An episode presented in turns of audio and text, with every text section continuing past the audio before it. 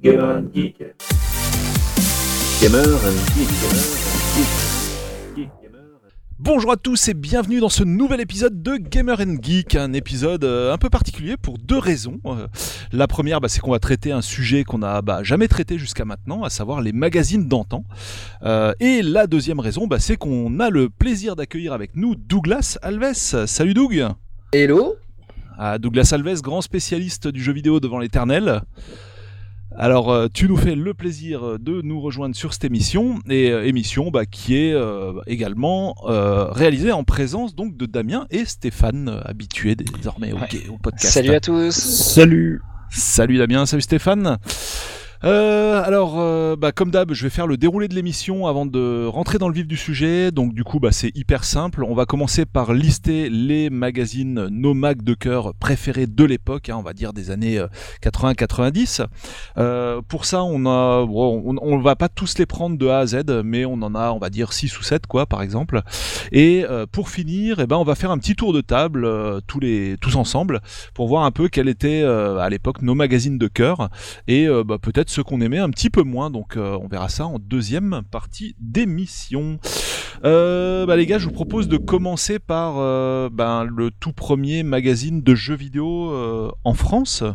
Euh, quel a été ce titre, Douglas? Alors, ce, ce fut... Tu dis, on t'a pas entendu? Ouais, Bah, tu m'as pas entendu? Ouais, il y a eu Ah. un petit cut. D'accord, ouais, c'est Tilt. ah oui. Voilà, si je me trompe pas, en, en 82. Euh, oui, je crois que c'est ça. Yes. Je crois que c'est ça, 82. Et, et c'est assez marrant parce que le 82, c'est euh, pour les publications euh, françaises. En fait, on a Tilt, donc en magazine, mais on a aussi les deux premiers livres euh, sur le jeu vidéo en France. Donc, Qui c'est intéressant. C'était quoi du coup ces deux, deux ouvrages? Ah, c'est alors c'est un livre écrit par deux journalistes qui s'appelle tout simplement Jeux vidéo. Et l'autre, je l'ai à quelques mètres, donc je vais aller le chercher. D'accord. Il y a quoi Il y avait celui de non, quand même pas celui de Daniel Ishbia à cette époque-là. hein. Non, non, je pense Je pense pas. hein, ça a dû. Non, pas ça du a tout. dû- plus tard. Non, pas du tout. Non, c'est venu plus non, tard. non. Et le second que j'avais trouvé dans une brocante à côté euh, du marché et du bar où je jouais quand j'allais le dimanche avec mon père aux courses, c'est Les secrets des jeux vidéo, comment gagner de Jean-Michel Navarre, qui est en fait un, un, un bouquin qui décrit les techniques pour gagner à Astéroïdes, Battlezone, Zanti- Centipede, Defender, Donkey Kong, Galaxian et plein d'autres hits de l'époque. Oh là là, le, on va dire la première pierre de l'ETA JV de, de jeuxvideo.com. Exactement, Euh. et, tr- et- et très très marrant ce bouquin parce qu'il décrit même comment un, un gamer doit être habillé pour aller en salle d'arcade avec des gants, avec des petites lingettes pour nettoyer l'écran. Il avait prévu le coronavirus là ou comment ça se passe? Et, euh, et ce qui est génial, c'est qu'il n'y a pas de vraiment de screen euh, des jeux, hein, donc il y, a- il y a beaucoup de recompositions à l'époque. hein, c'est assez intéressant. Et, Ça- ce- et ce, ça- me- et ce monsieur, d'après la seule photo euh, de lui qui- qu'il a dans le livre, allait euh, jouer en salle d'arcade avec euh, une sorte de tenue argentée. Voilà, ça fait un peu cosmonaute. Là. Ah non mais voilà. C'est marrant parce que ça me dit vaguement quelque chose, mais j'arrive pas à savoir si je l'ai lu ou pas ce bouquin. Par contre, moi je me rappelle euh, qu'avant, euh, je me rappelle d'un d'un hors-série de l'ordinateur individuel qui était consacré aux jeux vidéo. Et euh, dans lesquels il parlait de Pac-Man, de Space Invaders, mais vraiment des, enfin, des trucs un peu euh, en les décrivant. Je me rappelle qu'il y avait des dessins en fait, il n'y a pas de screenshot, il y avait des dessins. Oui, des euh, dessins, tout à fait. ouais. Mais, euh, mais donc, ouais, Tilt, c'est un peu le, c'est le, le- le précurseur. Il me semble que c'est aussi, au départ, c'est aussi une version francisée, je crois, d'un magazine américain, je crois. Ah ouais? Je crois que les tout premiers numéros, il y avait des articles qui étaient, euh, si je ne dis pas de bêtises, il y avait des articles qui étaient traduits d'un magazine euh, américain. Ah, c'est bien, c'est bien possible qu'il y ait des Ouais. traductions. Après, Ouais, euh, le. Le magazine en, lui- en lui-même, euh, je pense que c'est une, création Ah oui, bien sûr, bien sûr, c'est une française. création. Il y avait- il y avait, il y avait un super article d'ailleurs de, il y a pas longtemps de, de Gamecult qui avait, euh, qui avait un petit peu refait euh, l'histoire de Absolument. Euh, et qui Excellent très très intéressant, Gamecult, très ouais. très intéressant à lire. En premium malheureusement, je pense, mais enfin, bon, Euh, après, je voilà, crois qu'il est gratuit maintenant. Je Ah, il est gratuit. passé- il est passé, euh, il est passé gratuit. Ah oui, consultez cet article, c'est c'est il est vraiment, il est, coup. il est top. Il, est top. Euh, mais ouais, Tilt, c'était, ben oui, c'était le premier du coup qui était consacré aux jeux vidéo. Alors après, il y avait aussi euh, dans la plupart des magazines euh, d'informatique de l'époque, donc l'ordinateur individuel, SVM, il y avait aussi des, Mhm. euh, des rubriques jeux vidéo, mais c'est vrai que Tilt, Ouais. c'était euh, Oui, premier, puisque c'est un, euh, c'est un, c'est un phénomène au début Ouais. des années 80, le jeu vidéo. hein. Et d'a- Mais d'ailleurs, euh, Tilt parle des jeux électroniques, euh, des Oui, échecs fait, électroniques, Mm, parle de l'arcade, enfin voilà. Euh, alors ça, le, phénomène, le phénomène est, est pratiquement le même dans tous les pays. C'est-à-dire qu'on a un nouveau type de magazine qui sort et qui parle de tout ce qui est euh, ludique et électronique. Mhm. Et, euh, et puis après, bah, au fil des années, euh, ils vont devoir se spécialiser ou mourir. Tout à fait. Et là, dans, dans Tilt, justement, c'était quoi l'angle? Qu'est-ce que tu peux. en- Enfin, déjà, comment ça a commencé euh, Qui est un peu à l'origine de, de la, la fondation du journal? Tu, tu peux nous en dire plus là-dessus? Et quel était après, le, bah, justement, les sujets traités on, on a déjà un peu parlé là tout de suite maintenant. Mais si on peut voir plus en détail euh, ce que tu pouvais trouver dans un Tilt, quoi, en fait. Ah, Déjà, dans le... un tilt au, dé- au, dé- au départ, alors euh, moi je moi j'étais tout petit hein, à l'époque hein, quand, euh, quand ça a été connu tilt quand c'est sorti et d'ailleurs c'est un des magazines qui m'a appris beaucoup de choses avant que je puisse y écrire. Euh, mais euh, il y avait des il y avait des articles des articles qui étaient très très variés. Hein. On parlait de flipper, on parlait de on parlait beaucoup des- de ce qui se passait aux États-Unis euh, à l'époque parce que ici c'est assez- c'était assez timide. On, parlait autant de, de la co- console VCS Atari que des jeux à cristaux liquides, euh, que des, des ordinateurs qui, euh, les micro-ordinateurs qui commençaient à arriver. Euh, même dans le numéro 1, si je me trompe pas, il y a même un simplement que bah, les ordinateurs vont aussi servir à jouer. Donc euh, donc c'est vraiment les prémices, hein, c'est vraiment le. Mhm.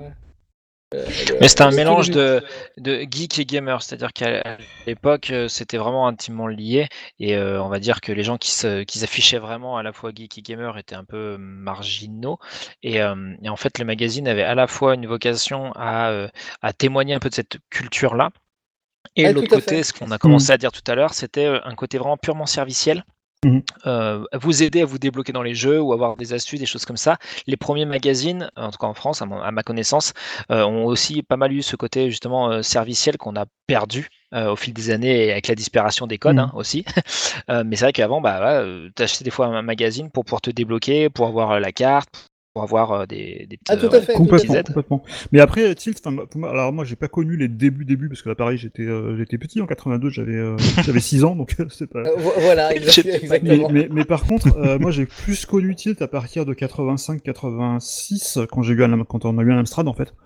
Euh, c'était un peu le magazine qu'on achetait, un des magazines qu'on achetait tous les mois. Et, euh, et ce qui était intéressant dans Tilt, c'est qu'après, enfin, l'évolution du magazine, c'est qu'ils ont, continué à, à parler principalement de jeux, mais il y avait aussi une dimension plus, euh, ils parlaient de logiciels de création, Tout à fait. euh, de création graphique, de création musicale, il parlait de, de programmation, il y avait des, bah, comme dans tous les magazines à l'époque, il y avait des listings à taper pour, euh, Et c'est aussi ce qui a donné le côté, le côté chiant sur la fin, d'ailleurs, dont, dont parle l'article. Alors oui, effectivement, de- après, de ils ont- Gamecult. ils ont- le truc c'est qu'ils ont euh, longtemps eu cette image un peu, et dans, le, dans- ce qui est assez marrant dans l'article de, de, de Gamecult, euh, Un peu sérieuse, oui. ouais. Jean-Michel Blottière, sérieuse. Ouais. Blottière comparait d'ailleurs carrément sa démarche à celle, à celle des cahiers du cinéma. Euh, Tout à fait. et c'est vrai qu'il y avait- ce côté un peu intello, parce que Tilt c'était un peu un magazine qui, euh, qui parlait quand même beaucoup, alors au début des consoles et des jeux électroniques, etc. Par contre, à un moment, je pense qu'ils sont plus euh, orientés sur les jeux micro, et notamment sur les jeux de simulation, les jeux de rôle, les jeux d'aventure. Euh, Mm. Et ils avaient un petit peu tendance à regarder euh, le reste un petit peu haut, un petit peu comme bah, bah, typiquement, bah, c'est vraiment l'idée de la comparaison avec les du cinéma, c'est un peu pareil quoi. C'est-à-dire que euh, c'était un peu la nouvelle vague versus le, le cinéma commercial quoi.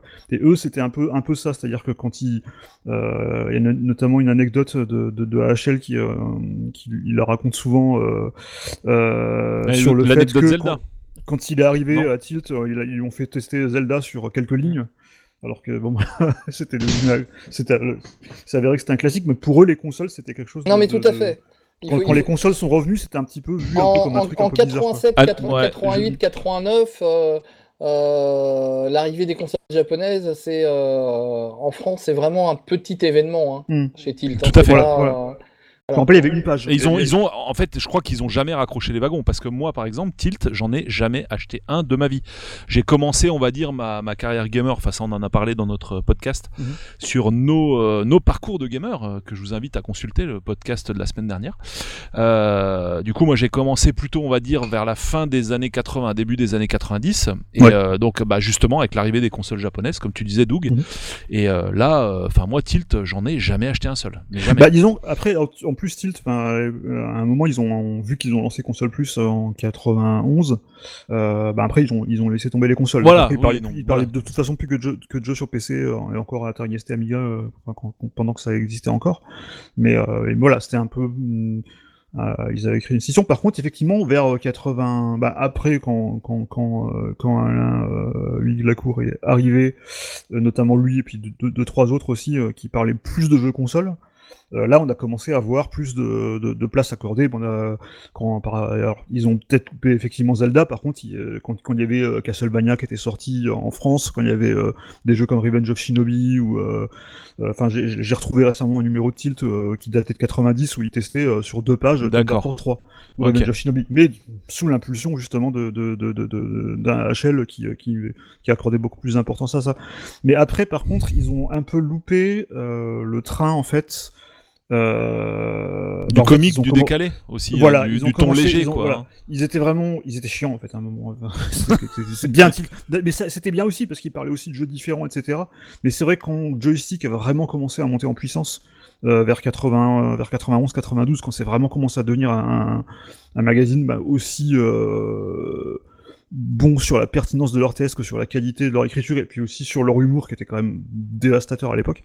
Non, mais Euh, ils ont eu un peu de mal à, à- à- à se, à se faire à ça, et du coup, ils ont essayé d'évoluer dans ce sens-là, mais, euh, mais c'est un peu comme, comme, des, euh, comme des vieux qui essaient de faire jeune, bah, c'est- ça marchait pas très très bien. Ça, en fait, c'est-à-dire que Voilà. les, les mecs de la Malgré, quand même, malgré quand même la présence, il y avait quand même un truc qui détonnait quand même, qui, qui là pour la peine était quand même pas mal, c'était la présence de euh, quand Marcus est arrivé euh, dans la rédaction, et ses Oui. tests à lui étaient quand même très très drôles, euh, notamment. Euh, Oui. les- notamment les tests de d'aventure comme Legend Tackle euh, ou- ou- le Mais truc a changé vers Mais la- dans l'ensemble, dans l'ensemble, ça faisait quand même, ça faisait quand même un magazine un peu ringard qui essayait de se moderniser et qui a jamais vraiment Bah. réussi à, à le faire. Quoi. Non, mais Oui, ils avaient un peu le alors, respect. alors, ils auraient pu survivre. euh, et il, aurait fallu effectivement avoir un ton original sur le magazine et, Mm.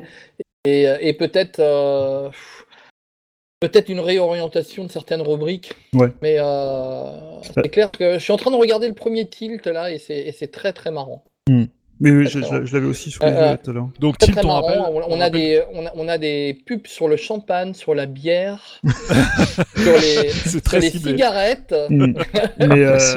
Euh, mais Jean-Michel euh, Blottière, donc qui était le rédacteur, Fondateur. fondateur du Un, magazine, un des fondateurs, pas le, pas ouais. le seul. hein. un des fondateurs. ouais. Mais euh, il avait une, une réflexion assez intéressante sur la fin de titre. Il a dit, ils ont- en fait, on aurait dû évoluer et devenir un Wired français en fait.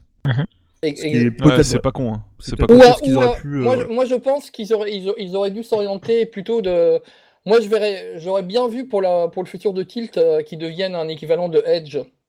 Oui, Oui. aussi. Et Ouais, ouais, ça, ouais. ça aurait été vraiment. euh, Mm, mm. Carrément. Ouais.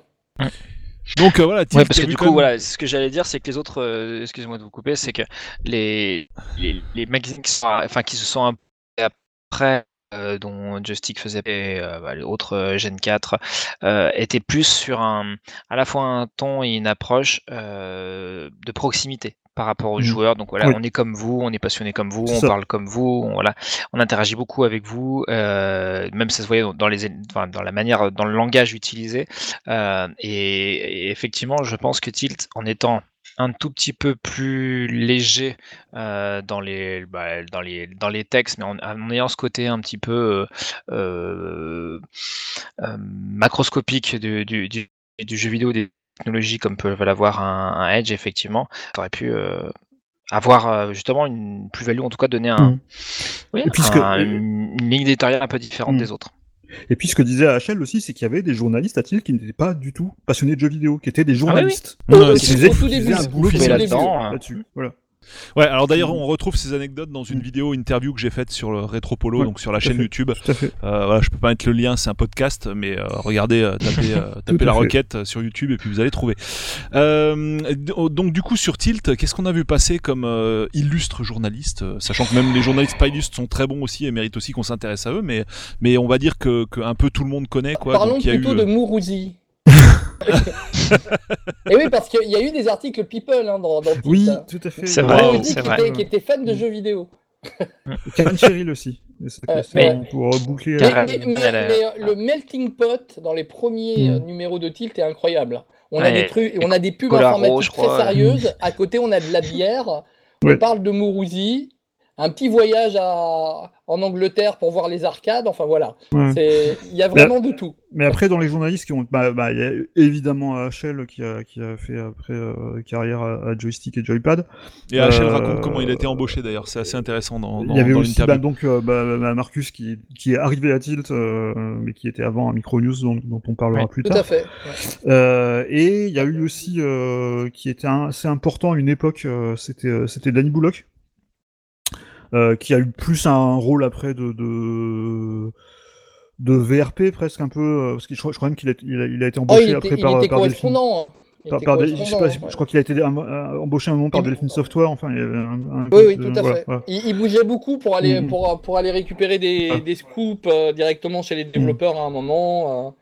Hein, Mais ça restait, malgré euh, effectivement malgré euh, ce qu'on le dit, il y avait un magazine qui avait un côté un petit peu rébarbatif et tout ça. Par contre, ils avaient des choses, des parties pris qui étaient assez gonflés, euh, de parler de jeux différents et avec un angle assez assez intéressant.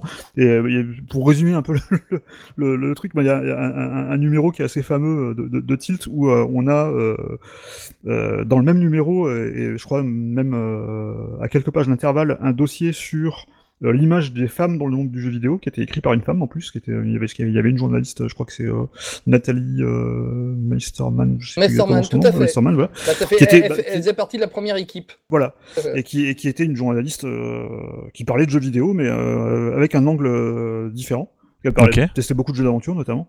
Et à quelques pages, il y avait un article sur les street poker. J'avais revu ce numéro récemment, justement, en parcourant dans Bonne Magazine, ça m'avait frappé. La c'était ligne vraiment, éditoriale, euh, c'était tout. voilà. c'est voilà, c'est- pas compliqué, Et, hein, euh, tu fais ce que tu veux. Et notamment, il y avait, il y avait- et notamment, il y avait un côté très embarrassant quand tu achètes un magazine euh, qui, euh, dès que tu as 10 ans, euh, c'est qu'il y avait souvent des dessins assez dénudés dans Tilt, en fait. Ouais. Parce que les, les dessinateurs étaient assez portés, euh, c'était presque, c'était pas Manara, mais presque, quoi, hein, des fois. euh. Bah, Après, les années 70, c'était encore très loin, Voilà. hein, donc euh, après, après être beaucoup moins connu, il y a, il y a le, le premier rédacteur en chef de, de Tilt qui s'appelle Bruno Barbier. Voilà. Euh, et on a eu euh, Jean-Michel Maman aussi, qui est, qui est resté très longtemps euh, aux éditions mondiales aussi, euh, qui faisait partie de la, de la première équipe. Oui, parce Qui qu'il faut, qui était un peu un touche à tout. Ouais, euh, parce qu'il faut, il faut rappeler qu'en fait, Tilt était édité par les éditions mondiales, donc le monde. hein. Enfin, le, le- Ouais, le- c'est ça. voilà. D'accord. Euh, le groupe, le groupe euh, qui, qui a édité le monde. Donc c'est dans les vraiment jours- quelque chose de, de, de... Dans les journalistes illustres qui ont défilé chez Tilt, est-ce qu'il y avait un Douglas Alves aussi ou euh, non? Oui, oui, mais après, Bah, c'est si. arri- arrivé beaucoup plus tard. Ben voilà. Voilà. Donc toi, bah tiens, oui, enfin j'ai un peu oublié de te présenter euh, en intro. Oh, Euh, mais non, mais on ne te présente plus de toute façon. ça Non, ne mais je préfère rien. rester euh, underground. Mais du coup, t'avais bossé dans quel euh, magazine au final, au total, à part Tilt? Euh, oula quand ça commence comme ça. Je suis partout. Je suis par- Voilà, non, mais euh, parfois j'ai fait des petits. euh, je suis allé jusqu'à des, des petites piges pour des, euh, pour des magazines qui n'avaient rien à voir avec le jeu vidéo, comme Best par exemple, qui était un magazine euh, sur Mhm. la musique, que j'ai acheté aussi. ou, euh, ou même les premiers magazines sur la- sur l'animation. Donc euh, j'ai fait même du magazine d'informatique à un moment. Mais euh, en restant dans, dans le jeu vidéo, en fait, disons que j'ai fait Tilt Console Plus. Ouais. Puis après, euh, puis après j'ai travaillé euh, à Superflash et C- C2 Points, qui était la, donc la partie jeux vidéo de, de Canal Plus Canal. à l'époque. Mhm. Voilà. Euh, D'ailleurs, à l'époque, ils voulaient lancer un studio de jeux vidéo, sauf que euh, les nouveaux patrons de Canal ont tout jarté. Et les restes de, de cet embryon de, de chaînes jeux vidéo et de studios de jeux vidéo, bah, ça a donné Game One par la suite. Alors merci, tu viens de me rappeler une, une- une- un, futur, euh, un futur sujet d'émission qui me tient à cœur. c'est comment les jeux vidéo ont été traités à la télévision euh, pendant bah, jusqu'à Ah, maintenant en fait. Voilà. Même 100 millions direct. Et ça, génial, je pense hein. que je pense que ça va être une émission fantastique en fait. C'est génial ouais, parce que moi, même moi qui regardais beaucoup la télé à l'époque, euh, il y a plein d'émissions que j'ai ratées. Mm. C'est assez incroyable. Et on en avait eu beaucoup en France. hein, Mm, mm, on a eu pas mal. ouais. Mais et alors qu'aujourd'hui que le jeu vidéo est devenu beaucoup plus grand public et beaucoup plus accepté socialement, on a beaucoup moins d'émissions euh, jeux vidéo, quasiment plus Oui, en clair. Mais à l'é- à l'époque, Euh, Non mais en vrai déjà à l'époque on vidéo. avait rien quoi, on va Oui. pas se mentir, c'était que dalle. Sorti de trois trucs, euh, je sais pas, euh, tu vois, moi je me souviens quoi de Télévisateur 2 Ah, et bah, sur euh, sur Micro France Kids. 3 euh, Micro Kids. Non mais sorti de ça, il y avait il y avait rien. Non quoi. mais t'avais ça, t'avais le, le, le truc sur Canal, en clair, Il y avait euh, Cyber, t'avais Cyber quand même. sur Canal. Non, il mais y il y a avait, eu beaucoup de choses Ouais. en France. hein. il y avait, euh, il y Ouais. avait Player One. Ah bah moi ça me paraissait euh, anecdotique perso. hein. Il y avait Player One. Donc comparé sur, au foot quoi, typiquement, Mm, mm. c'était Oui, oui. Ah oui, c'est non, mais bien- Non, mais je veux dire, par rapport à aujourd'hui, Polo, il y a eu beaucoup d'émissions au début de la micro-informatique en France. Donc tu, as dû en rater pas mal. Ouais, Comme ok. PC Folies. euh, Il y a eu des- Dre- il y a eu Ouais. Drevet. euh, Voilà. père. Il y a eu voilà, Jean-Michel de Blotier, il est arrivé dans- très tôt à la ouais, télé, ouais. hein, bien Bah avant moi, moi c'est hein. Mi- Microkid et Télévisateur 2, je, Mhm. je suis pas capable d'en citer d'autres. Après, il y avait sur C+, euh, Chloé, ou je sais plus comment ça s'appelait là. Cléo, c'est ça. Cléo. Cléo, ouais, Cléo, Cléo. c'est ouais. Cléo, moi ouais, qui, en qui 3D. lui écrivait ses textes de temps en temps. Et ben voilà. bah voilà. Mais que j'ai jamais vu parce que j'avais pas euh, Canal, quoi. Donc du coup, euh, vraiment, moi, je, retiens que c'est deux en clair, je crois. En clair. Ouais, mais jamais. Je sais pas, on devait avoir un problème avec ça. Euh. Ouais, Ou c'était un moment où je regardais plus la télé, je sais pas, mais moi je retiens que c'est deux émissions en fait. Hein, euh, Ah bah il y en a eu plein euh, d'autres. Ok, Ouais. pas- ok, ok. Et du coup, euh, dans les titres qu'on avait mis dans la liste, il y en a d'autres dans lesquels t'avais bossé ou pas? Euh, dans la liste, je... alors je regarde. hein, je, je Joystick, regarde. joypad, Parce player que moi, moi j'ai fait. CD console. Dans, Ouais. les, dans, les, dans les plus gros que j'ai fait, j'ai fait CD console euh, chez euh, Pressimage, donc ceux qui faisaient euh, Génération 4. Mhm. Et moi, je ne pigeais pas à Génération 4. voilà. euh, puis après, j'ai refait du console plus à l'époque de AHL. Euh, et puis après, je suis passé à Console Max euh, chez Helicorp euh, Future France. Ok. Voilà. Voilà, et puis après, euh, bon, j'ai fait quelques mag rétro et trucs comme ça. euh, trucs- Un, un tout petit peu de Player One. Je crois que j'ai fait deux ou trois numéros de Player One avant, qu'il meure. Ah, Euh, enfin, Fin 90. Voilà, euh, j'aurais voulu faire Micro News, mais j'étais trop jeune. Euh, euh, non, bah voilà, en, en niveau grand magazine, voilà, voilà, c'est cela Bon. que j'ai fait principalement. Bah Gen 4, ça tombe bien que t'en parles parce qu'on Mhm. va embrayer là-dessus. Euh, mine de rien, on en est à 20 minutes, euh, on a fait, on a fait tilt. quoi. Donc, je sais pas si on va tenir les 45 minutes qu'on s'est fixé, ça va être compliqué. Euh, mais peu importe. Euh, donc du coup, Génération 4, qu'est-ce qu'on peut en dire? Ça sort après tilt, c'est quoi Alors, Génération 4, Tilt, ça euh, sort, en, ça sort en 86 ou 87, je crois. Oui. Et en fait, c'est un magazine qui, ben, de son titre, parlait en fait des- de la nouvelle génération euh, de machines qui étaient Oui. à l'époque l'Atari ST Amiga, mais aussi des consoles qui revenaient parce qu'en fait, les premiers numéros, dans les premiers numéros de Gen 4, ils parlaient, si je me souviens bien, de l'Atari ST, de l'Amiga, de la Master Oui. System et de la NES. Exactement. Euh, et euh, et c'est ça qui était intéressant parce qu'en fait, c'était un, un- le magazine qui me faisait rêver à l'époque parce qu'à l'époque j'avais un Amstrad encore. Et, euh, et du coup, j'ai acheté Génération 4 pour savoir ce qui sortait sur. euh, sur bon, ils parlaient aussi dans Tilt évidemment euh, de, de, de et de l'Amiga, mais c'est vrai qu'ils avaient un angle. Comme comme c'était vraiment leur angle, bah, ils détaillaient beaucoup plus les jeux. euh, de ces machines-là, et ça faisait un petit, un, un petit peu, un petit peu rêver. C'est un magazine qui a été, euh, euh, qui a duré jusqu'à quand? Qui a duré jusqu'à milieu des années 2000, je crois. oui, euh, oui, il a eu me semble. plusieurs euh, Ouais. informations, ouais, Bon, après, c'est, devenu un magazine PC. euh, crois, 2000 vers, ouais, euh, 2004. ouais, ouais. il y a eu un changement après. Et, Le euh, Gen 4 a, pe- a perdu de, son sens. Moi, ce que j'aimais, beaucoup dans Gen 4, c'était le, les tests que je trouvais très complets et le fait qu'ils avaient plusieurs. En fait, c'est le premier magazine dont je me souviens qui avait plusieurs avis. Euh, parce que dans, le- dans Tilt, Comme avait- console plus. Voilà, exactement. Enfin, et d'autres après, bien voilà. sûr. Dans Tilt, Ouais. euh, je me souviens à l'époque, il y avait, enfin, des fois, sur certains tests, il y avait, un- il y avait peut-être un avis contradictoire euh, en plus. Mais par contre, dans Gen 4, il y avait systématiquement, ben, euh, il y avait le texte principal du test, avec le descriptif du jeu, euh, ce qu'il faut faire, etc. Et il y avait des petits encadrés, bah, comme on a eu après sur, sur, sur console plus, avec chaque testeur qui donnait, qui donnait son avis. Euh, et du coup, ça permettait d'avoir des avis contradictoires sur des jeux et de se dire ah ben tiens, euh, machin il a pas aimé, mais lui il a aimé, donc peut-être que moi j'aimerais. Fini Et, en euh, côté collégial, Mm. justement. Mort Voilà. 2005 le canard. le magazine qui a Ouais, lancé ça. ouais, ouais. Mm. Ouais, Dans, dans le premier numéro, il y avait quand même une, euh, un dossier console ou ordinateur. Qu'est-ce qu'une console? Qu'est-ce qu'un micro-ordinateur? Oui. Eh, C'est C'était un génial. peu plus dans la hein, mais. Je crois que je, suis en train de regarder, je suis en train de regarder d'ailleurs le, Tu sur un bon ouvert. Je crois que je l'ai eu, ce mec, c'est le premier numéro en plus. Oui, oui, oui, je l'ai, je l'ai, moi je l'ai eu, Ouais. J'ai réussi à la... Au bout d'un moment, en fait, ça doit être vra- vraiment à, à partir de 85 ou 86, comme euh, bah, je me suis dit, la presse, c'est un bon moyen de choisir mon futur ordinateur. Mhm. Bah, en fait, euh, je me suis mis à, à acheter tous les magazines comme euh, quelqu'un de boulimique, voilà. Ouais. Voilà. Et euh, effectivement, j'ai eu le premier numéro. J'avais trouvé ça assez bizarre par rapport à Tilt, mais, euh, mais bon. Il y avait que des tests de jeu, pratiquement. Que des tests de Oui, jeu. oui, mais ça, oui, aussi, c'était, c'était un, un- un changement par rapport à, bah, justement, à l'époque, il n'y avait pas que des tests. Il y avait aussi beaucoup de, de, ben, de, d'articles. De techniques- réflexion. Hmm. D'articles techniques sur des machines, il y avait ben, la partie programmation, etc. Par contre, Oui. dans Gen 4, il y avait que des jeux. Il y avait vraiment que des jeux, il y avait des previews.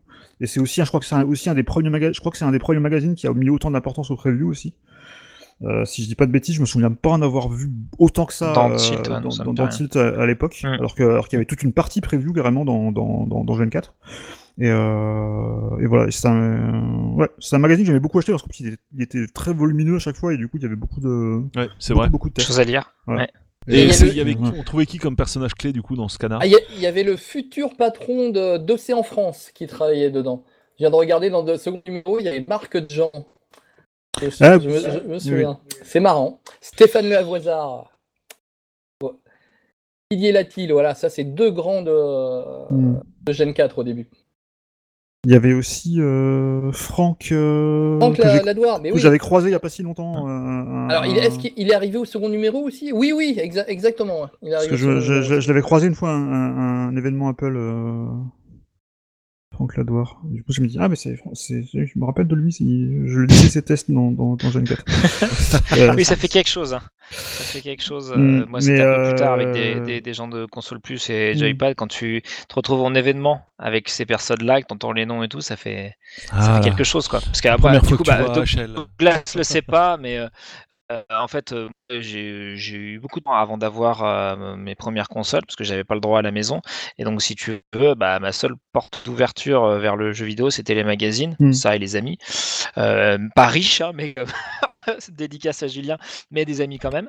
Et, euh, et, et du coup, euh, c'est vrai que euh, bah, quand on, a- on associe vraiment les textes aux personnes qui Mhm. écrivaient, euh, ce qui fait qu'on a souvent euh, bah, des, des souvenirs de ces personnes-là et Mhm. qu'on voit, bah tiens, bah oui, bah en fait, euh, euh, mais lui, je le, je le lisais quoi, et maintenant je bosse Mhm. avec lui ou je, voilà, c'est- ça, ça fait quelque chose. mais c'est vrai que du quand même un, un- un petit monde.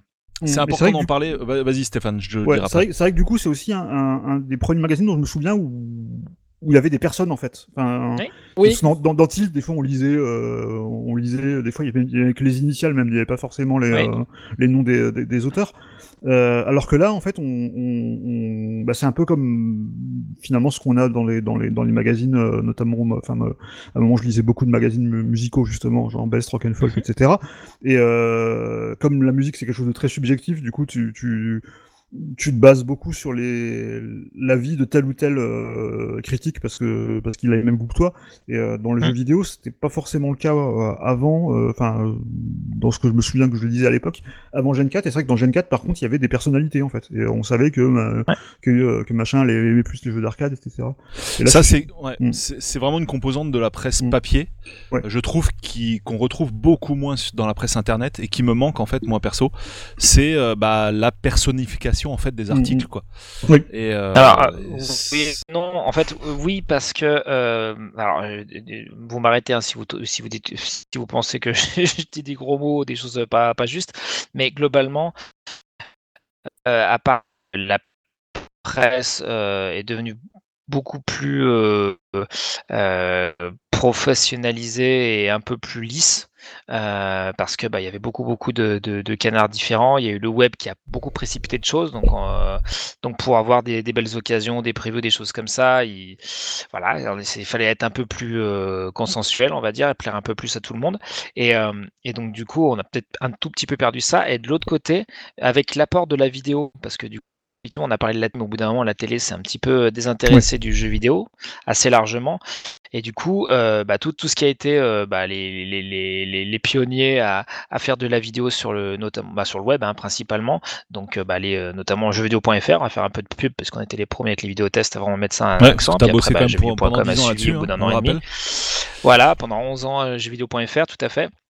Et, euh, et, donc du coup là effectivement c'était quand même ultra personnalisé et euh, personnifié pardon. Personnifié oui là c'était personnifié tout à fait. Avec, avec le, le, le, le feedback euh, le net, euh, tu avais un contact direct, chose qu'on n'avait pas Ouais, avec les mêmes ouais, papiers. ouais. C'est-à-dire Ah, fait, qu'on envoyait des à fait. courriers, on savait pas trop si ça allait être loup ou pas. Avec euh, l'ère de l'internet, tu pouvais parler directement avec la personne. Et puis après, il y a eu les Twitter, les machins, enfin Mm. euh, les réseaux sociaux qu'on fait qu'on est encore un peu plus en contact direct. Donc euh, oui et non pour la personnification, euh, mais effectivement, à, à mon, à mon sens, c'est avec Gen 4 où vraiment on a commencé à, à identifier de manière très très claire et euh, exacerber les personnalités de chacun, les goûts de chacun, euh, pour se dire bah tiens ouais, je vais suivre lui parce que je sais qu'il est fan de, de, de jeux d'aventure, donc si, donc ça.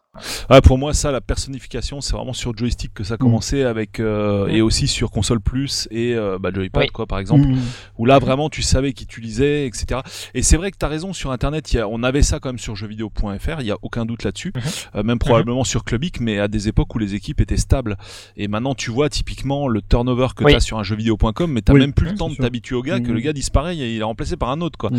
quand des fois t'as même pas des carrément des articles qui sont même pas signés quoi donc tu peux même pas Mm. t'identifier au gars tu sais pas qui l'a écrit même si tu l'as trouvé génial quoi Mhm. donc Ouais. euh, c'est vraiment le, le côté euh, je trouve qui était beaucoup plus euh, enfin c'est un côté je pense à exploiter du coup sur le web en fait tu le retrouves finalement mais c'est sur YouTube quoi mais Bah, sur, sur YouTube, la tout à fait. voilà, Mm. sur YouTube, c'est plus que c'est c'est même Mm. carrément basé là-dessus, on va dire, hein. YouTube. Oui. Euh, mais sur la presse pr- écrite, hein, je veux dire, si on se limite à la presse écrite, c'est quelque chose Mhm. qui a quasiment disparu pour moi. J'en connais encore certains Ah, sur jeuxvideo.com, tu vois, mais euh, jeuxvideo.com ou euh, Jeux Actu, hein, euh, que je suis encore pas mal. Mais euh, sinon, à part ces deux vecteurs-là, euh, et encore même sur Enfin, il reste jeuxvideo.com, il y en encore a. des magazines de presse écrite, hein, Oui, tout à fait. Mais tu les lis plus en fait. tout ça. Bah, Enfin, en tout cas, moi, Ouais, j'ai pas moi, acheté un, ma- personnellement, un je Mac lis de encore. Mais, c'est vrai que ce qui, ce qui est plus personnifié, ce sont les tests. C'est là où, en général, le, le, le, le journaliste met le plus de son, de son âme, de sa plume, etc. Tout ce qui est news, tout ça. Euh, Ah bah oui, c'est mort. Globalement, ça reste euh, très. Mais alors que c'est possible de faire de la news euh, anglais euh, avec beaucoup de caractères et tout ça, mais euh, voilà, on, est passé à un mode. Ouais, Canard oui, PC, oui, comme dit fait. Voilà. Si oui, voilà, si ça c'est encore l'exception ou pour le coup, euh, ouais, ça doit être bien, bien personnifié. Donc ça, ça- prouve voilà, que, que, que c'est possible. C'est juste que bah, voilà, il y a tout un tas de, de canards qui ont décidé de euh, d'avoir euh, voilà, un angle un peu plus grand public, un peu plus neutre, un peu plus parce qu'en fait souvent être neutre ça veut ça veut dire être pro. C'est en gros genre le, le JT de, de, de TF1 ou n'importe quelle grande chaîne. Euh, On s'attend pas à ce que le, le, le- le présentateur ou le journaliste mette beaucoup de sa personne. Au contraire, il doit s'effacer par rapport à l'information. Et donc, je pense euh, que euh, c'est en bonne partie pour cela que les, euh, les, les- bah, que les, ouais, les, les- les canards ont été euh, un peu dépersonnifiés au niveau de, bah, des articles qui étaient Mhm. majoritairement publiés. Mm, clairement. Euh, sur Gen 4, d'autres trucs à dire? On va passer à. On passe à console plus, Bah Non. oui, carrément. Console plus, euh, console plus. Badouk, qu'est-ce que tu peux nous en dire? On a Console tous. Plus, c'est le résultat de, justement de, de la sortie des, des consoles euh, De tilt. japonaises. Japonaise, Voilà. Ouais, ouais, voilà. et de euh, l'extraction du thème console et, de tilt et, aussi, quoi. hein, et le- quelque et part. le fait, et, et le, et le fait que. euh, alors, si je me souviens bien, Player One a, a été sorti avant. Console Plus. C'est possible, ouais. Euh, voilà. Je vais te le dire dans deux secondes. Ouais, ouais, Ah. je, je pense. hein, je pense que c'était le premier. Mm. Euh, En Angleterre, on, et on commençait à avoir euh, des magazines aussi. Ouais, c'est juste à peu de choses près, hein, un Ouais. an près, hein, même pas Ouais, un an, il y a, voilà, il y a des, en Angleterre, on commençait à avoir des magazines dédiés aux consoles aussi. Ouais. Et, d'a- et- et d'ailleurs, euh, Console Plus va contenir beaucoup de, d'articles venant d'un magazine anglais qui s'appelle euh, Mint Machine. Ouais. Voilà. Qui a vécu moins longtemps que console plus, tu nous disais. Oui, hors oui, antenne. oui, il a, il a, il y a eu que 24 numéros. Il est, euh, il est mort en septembre 92. Mm. Ah, d'accord, donc euh, très peu de temps après Ouais. la, la reprise des articles par console plus, quoi, au final. Oui, oui, tout à fait. Donc c'est rigolo, quoi. C'est c'est l'avatar de Main Machine, Mm. mais euh, qui va, qui va le, le supplanter euh, des années plus tard, quoi. Enfin, qui va, qui va perdurer des, des années en plus par rapport à. Ouais, bah, D'ailleurs, Console Plus a sorti des, des hors-séries au départ avant de, de lancer vraiment la- l'entité Console Plus. Hein. Bah, ils y allaient à, à Mm. pas feutrer, alors on- on- Oui. comme s'ils avaient peur que les consoles en fait disparaissent encore une fois. Le, le pro- le- le premier numéro de console plus, je crois que c'est un hors série de Tilt en fait. Tout oui, donc justement, on, est d'accord ouais. que Mm. console plus, c'est l'extraction du thème Ah console oui, de tout à fait, Tilt, en fait. Comme Joypad était l'extraction du thème console de joystick, quoi, Voilà, tout à fait. Alors effectivement, genre, euh, alors, ça coïncide aussi avec le fait euh, que euh, dans le groupe, en fait, le groupe de Tilt, euh, enfin qui est dit Tilt, Oui. euh, fusionne à cette époque avec justement un, un groupe anglais qui est euh, qui est. Alors c'est un peu plus tard.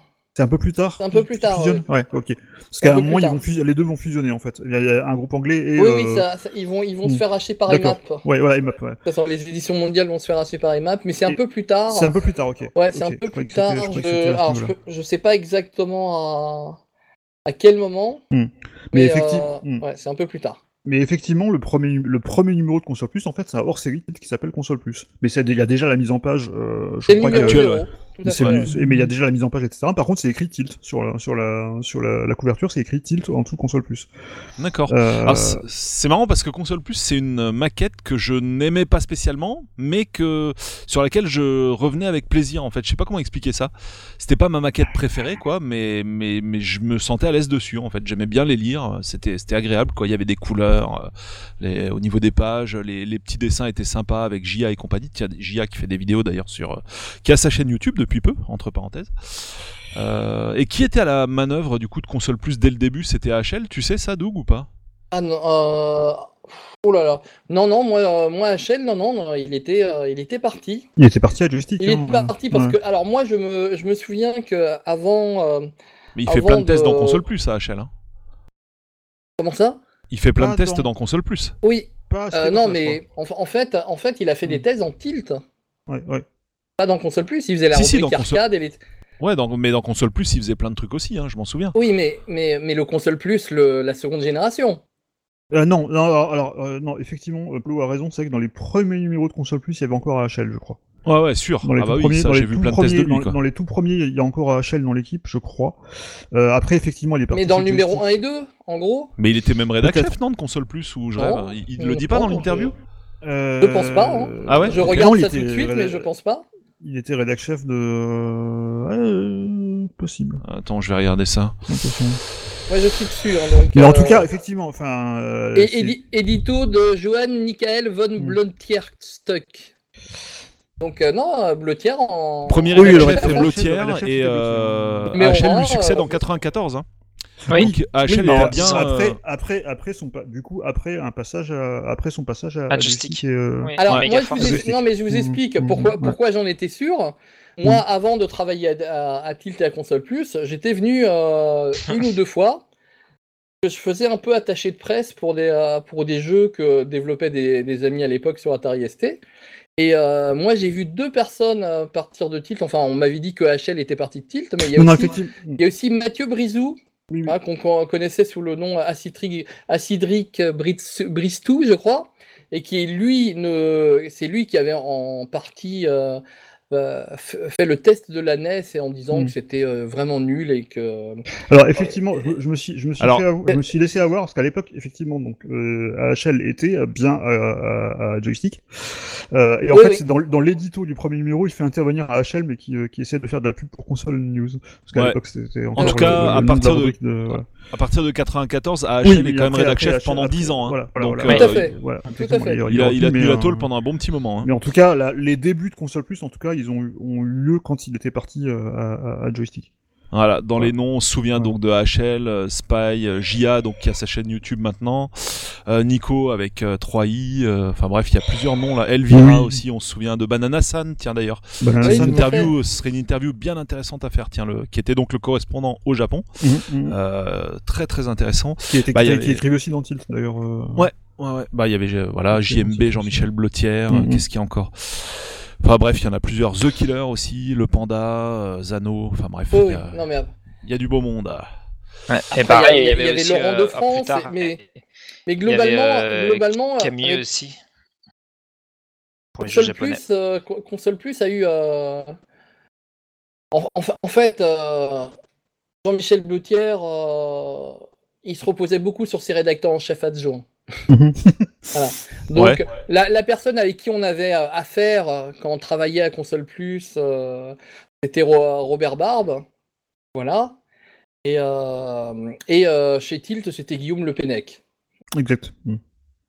Donc euh, c'était eux vraiment qui étaient euh, là euh, 24 heures sur 24 pour que le magazine euh, voilà, se fasse. Ok. Euh, D'autres choses à dire sur euh, console plus? Ah oui, les cou- alors c'est quelque chose d'assez général par rapport à l'époque, puisque là je suis en train de regarder les, les couvertures des, des magazines. Il y avait une licence qui n'était pas une licence de jeu vidéo, et à chaque fois qu'on la mettait en couverture, le magazine faisait euh, plus 10, 15%. Ah, c'est intéressant, c'est quoi? Dragon Ball. Ah oui, effectivement, ouais. Donc c'était du pain Euh. béni quand un jeu Dragon Ball arrivait. Portrait, ok, il y avait une news, effectivement. pas terrible. Parce que, ouais, parce qu'en fait, juste, euh, enfin, à ma, à ma connaissance aussi, euh, console plus, il y avait un truc qui était pas mal, c'est que il parlait euh, de plus en plus donc du, du jeu, des jeux japonais. Donc moi, Oui, par exemple, comme je disais, Mhm. j'étais pas mal euh, intéressé par ça, donc du coup, c'est aussi pour ça que j'étais pas mal console plus. Et, euh, et et donc du coup, c'est aussi pour ça que ce que je, enfin, c'est un, petit un petit moment perso, un petit clin d'œil. C'est par ce biais que j'ai connu donc Camille, alias euh, Daniel Andrejev, qui bah, Andreev qui, qui bosse aussi sur euh, Gamecult euh, par moment et qui a bossé aussi sur jeuxvideo.fr. Donc ça m'a fait tout drôle quand j'ai pu le faire bosser en tant que pigiste, sachant que je le lisais quand j'étais gamin. Euh, voilà. Ça c'est la, la petite, le petit moment, euh, le petit moment perso euh, bien cool. Et en Ouais. fait, ce qui était intéressant aussi sur, enfin, ce dont je me souviens euh, sur console plus, c'était le, le oui mais, non mais. Euh, Oui. Il y avait des avis qui étaient, alors il y avait évidemment la note. Il y avait les avis euh, duo, donc une autre personne qui pouvait s'exprimer, et surtout il y avait des avis qui n'étaient pas forcément tranchés. Alors pas forcément tranchés, il y avait quand même la note qui elle a été tranchée, mais du coup on, on pouvait aussi un petit peu comprendre euh, les jeux qui étaient moyen bons ou Ouais, euh, qui ouais. étaient euh, moyen mauvais. C'est-à-dire que tout n'était pas acheté. Mm. Certaines personnes pouvaient y trouver leur compte, si- notamment quand elles étaient fans. Donc là, justement, je parle euh, Mm. euh, des jeux Dragon Ball, des jeux Power Rangers, enfin des jeux un peu à licence et tout ça, notamment. Et, et c'est un truc qui, à mon sens, n'existait pas Mm. avant, à ma Je- connaissance. Donc, Je- euh, ouais, je bah, après, dans, dans, Gen, dans Gen 4, il y avait ça aussi. Euh, pour la peine, pour la peine, c'était un peu le même concept, c'est-à-dire qu'on avait une note, mais on avait plusieurs avis. Euh, c'est ça. plusieurs avis. Euh, par contre, c'est vrai que console plus, je me rappelle, il y avait des choix des fois qui étaient. Je, me me rappelle, par exemple, ils avaient, ils avaient un peu traché Castlevania, Super Castlevania Ouais. 4, Mm. parce qu'ils trouvaient ça vachement moins bien que, Super Ghouls and Ghosts, qui était sorti à peu près en même temps au, au Japon. Et euh... mais du coup, ils avaient parfois des avis qui étaient assez, euh... alors qu'on a plutôt tendance à, le considérer comme un classique aujourd'hui, mais eux avaient des avis parfois assez tranchés par rapport à d'autres. euh, d'autres magazines, ce qui était assez- assez intéressant, et c'est aussi un truc d'une manière générale qui est- qui était vraiment super intéressant quand on, justement quand, quand- comme tu disais Doug euh, tout à l'heure euh, d'acheter quand on achetait plusieurs magazines parce qu'on on était on, on s'informait un peu de partout bah du coup ça permettait d'avoir plein d'avis en fait sur des jeux et, euh, ça. euh, et des avis parfois assez assez différents selon les sensibilités des, des, des uns et des autres Clairement. Yes, Et, euh, complètement. je- Est-ce que c'était le premier magazine où on voyait à chaque euh, test la, la photo de la personne? Non, Alors, c'était des dessins en fait. c'est- des, des dessins et des dessins il y en avait aussi dans Génération 4 euh, au début Parce que moi, pendant un Mm. temps, il y a eu euh, effectivement beaucoup, beaucoup de dessins. D'ailleurs, c'était Mhm. valable sur tous les magazines. hein. Oui, Je me rappelle oui, aussi oui. pas mal de Player One dont on parlera après. Mais euh, sur la fin, on avait la, la tête de la personne avec Oui, une grimace. euh, ouais, Enfin, ouais. Joypad aussi euh, dans, D'ailleurs, les dessins étaient souvent, euh, il me semble hein, que les dessins étaient toujours différents. Quoi. Ils recollaient pas le- la même euh, caricature à chaque Oui. fois, en Oui, fonction du test que c'était, etc. Il y, avait, je crois, des... peut-être que des fois il y a des dessins qui revenaient, quoi, mais, euh, Ouais, mais genre, genre, mais genre là, comme souvent suis- étaient personnalisées. Ouais. Je suis sur un test d'un, d'un, d'un, d'un Teenage Mutant Ninja Turtle sur Game Boy et, la- et la caricature du coup du, du, du Ouais. testeur est en, en Tortue Ninja en fait. Ouais. voilà, c'est ça. C'était adapté à chaque fois. Alors, alors qu'au début, on n'avait pas assez de caricatures pour tout le monde, donc euh, parfois il y, a- il y avait des testeurs qui avaient la même caricature qu'un autre. Donc, euh, Mais là par exemple, par contre ce que tu dis par exemple sur le, le côté euh, traduction de, de, de magazines euh, anglais, bah là par exemple les- le test de Tortue Ninja, les, les avis c'est de Matt et Julian, donc j'imagine que c'était une version. ça, euh, c'est un article anglais, Voilà, effectivement. Oui, probablement, ouais, il y a moyen, ouais. Ah, Bon, D'ailleurs, j'étais en train de regarder, c'est assez, marrant parce que je pense que dans Console Plus, euh, comme il y avait pas mal euh, d'imports qui étaient testés, parce qu'on Mm. était très sur l'import, on a parfois des différences de notes entre la version japonaise et, et PAL qui, qui sont complètement dingues.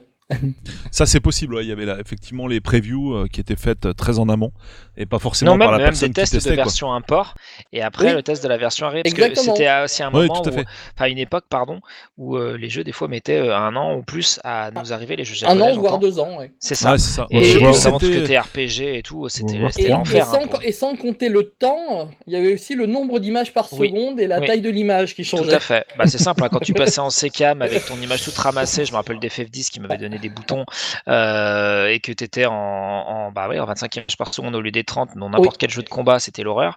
Euh, oui, voilà, Non, mais il y, quelque avait- part, des, légitime. il y avait des jeux les plus, les, les plus horribles, c'est quand le jeu il était en japonais en 60 images par seconde Oui. et, il, et il passait en, en 25 euh, avec, des, avec une, euh, une Avec taille d'image différente et les, barres noires Ouais. et c'était horrible. Et on a, on a des, on- là je regardais le Super Castlevania 4 sur euh, Super Famicom, il est bien noté. Mais après, quand t'as la version PAL qui, se- qui sort, il se prend une, euh, une raclée. Oui, là, c'est normal, quoi, pour le coup. Oui, ouais. oui. Bah, c'est normal, oui. Après, c'est vrai que les, les personnes qui n'auraient ou qui ne connaîtraient que la version française, ça se trouve, ils auraient moins fait gaffe, quoi. Alors pareil. rappelle, rappelle notre émission phare, qui Oui. est l'émission la plus la plus écoutée. Euh, donc c'est la fameuse console en 80 et 90 Europe, le Mm. continent maudit, Oui, euh, où on vous euh, explique euh, tous les problèmes qu'on rencontrait en Europe euh, par les rapport au par les rapport au Japon. les 50, le 50 Hz. Voilà. Ouais. Donc ça c'est l'émission numéro, euh, bah c'est la saison 1 épisode 15 pour ceux Voilà, qui cherchent. voilà. Mais on avait la chance d'avoir de beaucoup d'imports en France. Oui. Et, et ça, ça sauvait un peu le, le navire. Mm, Ouais, vrai. Après, bon, c'était quand même aussi pas mal localisé dans les grandes villes, Tout à fait. notamment Paris. Ouais, ouais. Parce que c'est vrai que enfin, c'est un truc aussi qui, enfin moi que j'ai trouvé toujours un petit peu triste euh, dans la, la presse euh, papier euh, d'antan, voire même de- d'aujourd'hui, c'est que c'était quand même beaucoup centré sur Paris. Et donc moi, n'habitant pas sur Paris, Ouais, Euh, bah, notamment, je- mm, notamment à l'époque de la PC Engine, lui parlait Bah beaucoup de voilà, Shotogen, les- euh, Ouais. c'est ça. Et nous, on- euh, moi j'ai même pas vu l'ombre d'une PC Engine dans mes magasins. Donc, euh, Pourtant, il y en a eu dans la, dans la grande distribution. Oui, oui, après, dans- après plus tard, il y en a, Oui. plus tard, il y en a eu dans la grande distribution. Mais, mais c'est vrai que une réflexion tout à fait personnelle. Moi, je n'aurais pas habité Paris. euh, je pense que je n'aurais jamais bossé dans le milieu. Bah oui, carrément. Ah oui, bah déjà ça- rien que ça à la ça- base. À, à l'époque, hein, c'est clair. hein.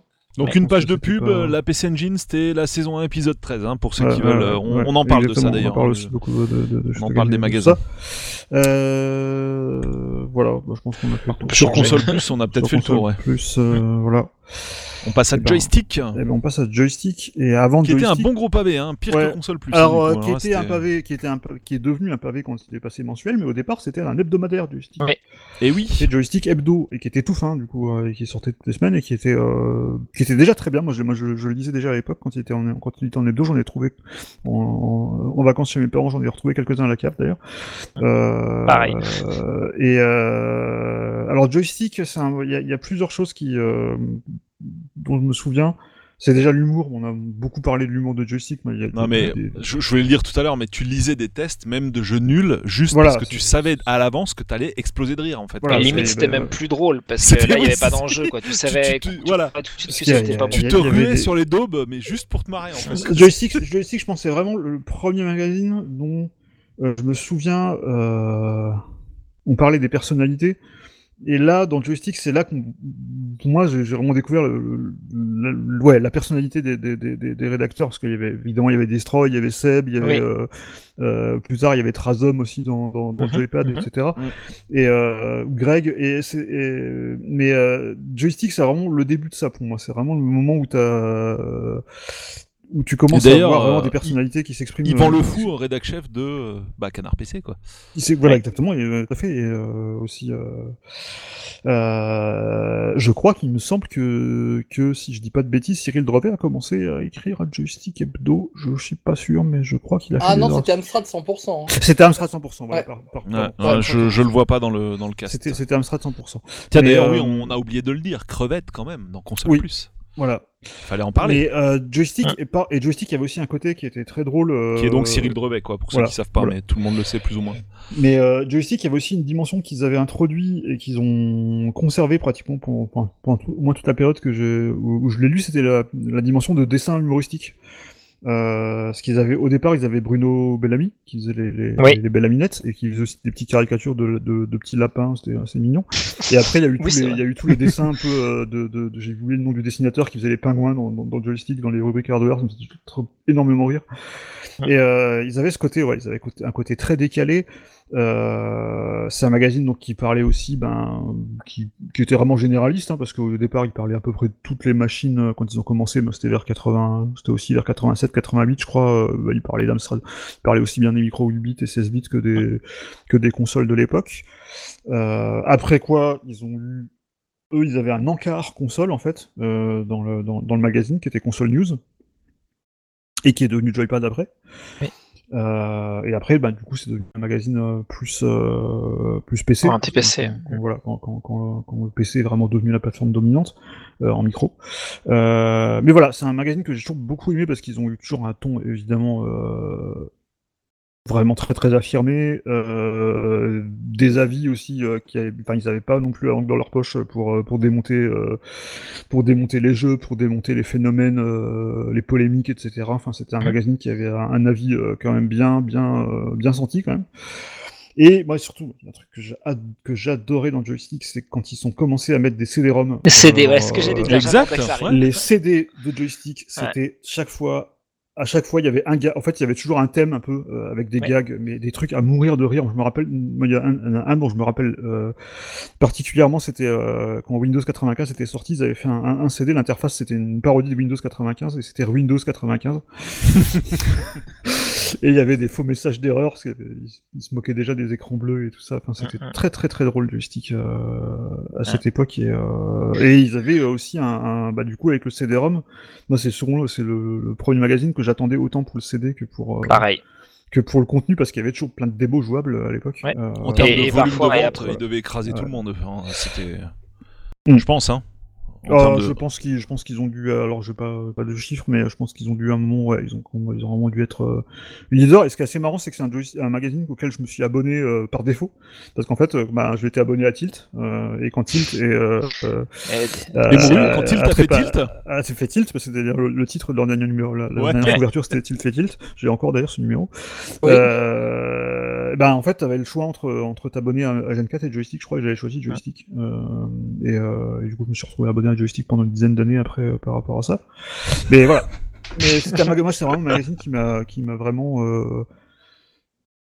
Je pense que c'est le magazine qui a mieux, le mieux formé mes goûts en jeux vidéo en fait, euh, et notamment en jeux sur euh, sur PC du coup.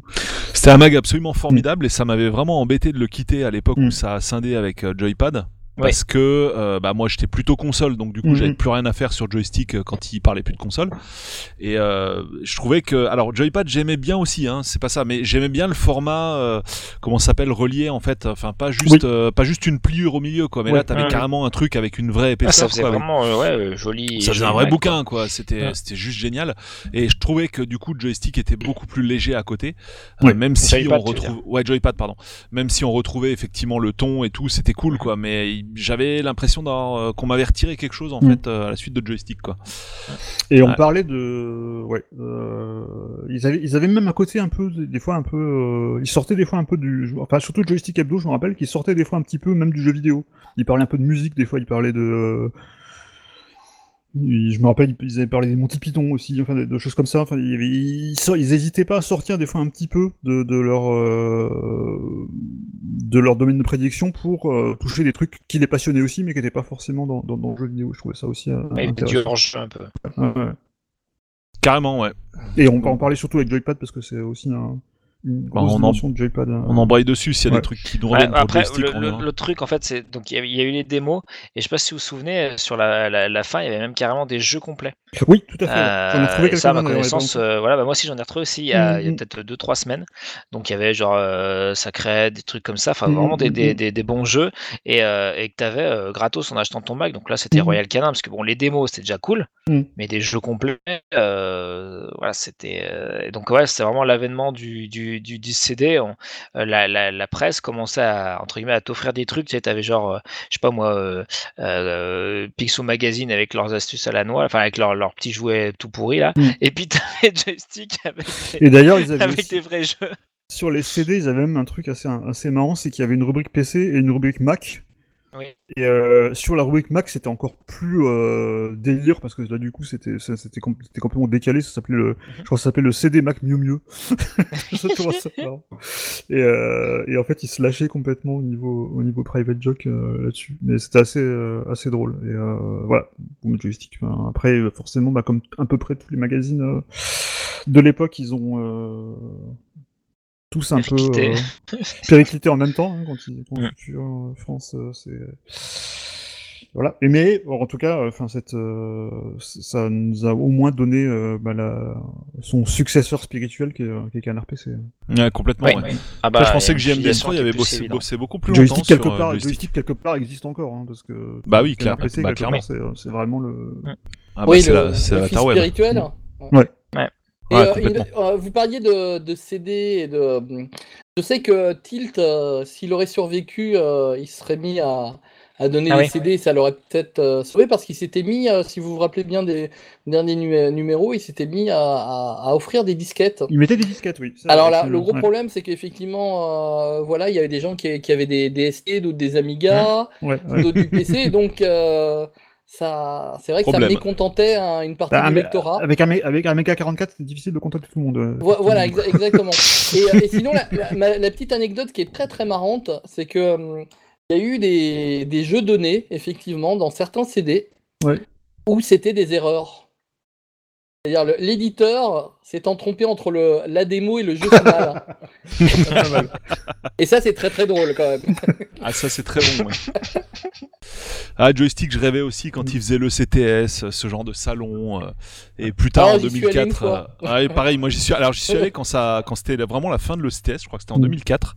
Euh, je crois que c'était genre. t'as dû faire le dernier alors. Ah, j'ai fait le dernier ou l'avant-dernier, mais c'était moribond. Il y avait les gars, il y avait trois personnes qui se baladaient là-dedans. euh, les RP, ils te couraient après pour te lâcher leur carte de presse, enfin leur carte, quoi, tout simplement. Donc le Euh, CTS, un grand salon. Euh, Ah, le. CTS, c'était le salon qui était le qui était le CES numéro un, quoi. euh, ouais. C'était le CES Moi, j'ai fait européen celui avant de la que les Dreamcast, Allemands euh, je mettent leur. être mon dernier. Euh, Dream, qu'est-ce que tu dis? Non, non, euh, alors, je, à la- euh, il y avait, est-ce qu'il n'y avait pas une relance du, de, de l'ECTS pour la Dreamcast? Ah, peut-être. Je À un sais moment. plus. Je sais. Mais plus. c'était vraiment, c'était vraiment minable. Hein, par Ah ouais, ça, un, ça devait un- être. un e-cube euh, à Los Angeles, c'était on En sentait fait- vraiment. Déjà, le, cet ECTS de 2004, déjà, euh, le, le Convention Center, là, je sais plus comment c'est, Earl Court, euh, Oui, il l'avait déjà, Court, ouais. voilà, il l'avait déjà divisé en deux et Mhm. euh, toute l'autre, la, toute la moitié restante avait été bouffée par un événement qui avait été le premier PlayStation Experience. Ah oui. Et en fait, c'était ouvert au public. C'était ouais. comme une espèce d'énorme boîte de nuit qui prenait Ouais. la moitié du coup de Earl's Court. Et, Mhm. euh, et là-dedans, avec tous des jeux en démo, c'est là que j'ai vu pour la première fois le tout premier Uncharted qui était uniquement en version de démo, quoi, par exemple. Et, euh, et des tas d'autres jeux comme ça. Et c'était assez ouf comme Mhm. événement. Et limite, c'était même plus fou que le CTS qui était Ouais, censé ouais, être ouais. le salon européen de référence. Et Mhm. puis évidemment, euh, après est venu le Game Convention, donc Game pas Convention, la Gamescom, Mm. mais le Games Conven- ouais, le Game Convention à, qui était pas à Cologne encore à l'époque. À Leipzig. Ouais, qui était à Leipzig euh, et qui était euh, d'une toute autre dimension là pour le coup en termes de volumétrie, c'était juste démentiel quoi. Mais voilà, c'était, je rêvais aussi euh, pas que avec les tests dans, dans ce, ce joystick, mais aussi avec leur, bah, les virées qu'ils faisaient dans les salons quoi, tout Ouais. simplement. Mais aussi, bah évidemment aussi le CES quoi, forcément. Mm. Mais là, c'était inaccessible. Bah On oui. passe euh, du coup à Joypad. Bah, Joypad, Joypad qui, euh, je sais plus quand il est né, Joypad en fait c'est vers 90 ou 91 euh, je crois. Alors j'ai balancé le lien bah, du c'est coup après, dans console le. c'est- après console plus je crois, ça, ça me près sûr. Ouais, 80, 92 en fait. Parce que je crois un peu ouais, avant je- 92. Oui c'est ça. Euh, et qui est donc bah, l'émanation euh, euh, console de, ben, c'est enfin du coup le le le- l'insert euh, console news qui était devenu un vrai magazine. Ouais, c'est ça. Euh, et moi, Joypad, alors, alors, vraiment, euh, à l'époque, euh, au début, j'achetais un peu les deux, je crois, console plus, mais Joypad, c'était vraiment devenu rapidement euh, mon magazine de prédilection, notamment à partir de Idem. De l'époque euh, Trazom, Greg. euh, là, Et Gollum, hein, quand même. Gollum. euh, qui Ah, Gollum, est- c'était un peu plus tard. Gollum, c'était déjà, un peu- c'était déjà un peu C'était un peu plus tard, mais il- enfin, je, je me souvenais Julien beaucoup de ces tests. Julien Euh, Chiez, ouais, voilà, exactement. Voilà, Julien Chiez. Euh, mais alors, Joypad, c'est un magazine. Déjà, d'une part, j'adorais leurs tests parce qu'ils étaient. euh, Enfin, pour moi, c'était. Il y a toujours un magazine un peu avec lequel t'es plus euh, aligné en fait. Et moi, Joypad, c'était vraiment le magazine que je que je que je savais quand quand Joypad disait du bien à jeu, je savais que je, que je l'allais aimer en fait. Ouais, tout à fait pareil. Euh, et euh, ça déjà ça. Et puis Joypad, c'est aussi un magazine moi qui m'a beaucoup euh, contribué à mourir, notamment sur l'animation japonaise. Euh, parce qu'il parlait, notamment Greg parlait Oui. beaucoup de bah, Dragon Ball et aussi d'autres choses, pas que pas que de Dragon Ball justement.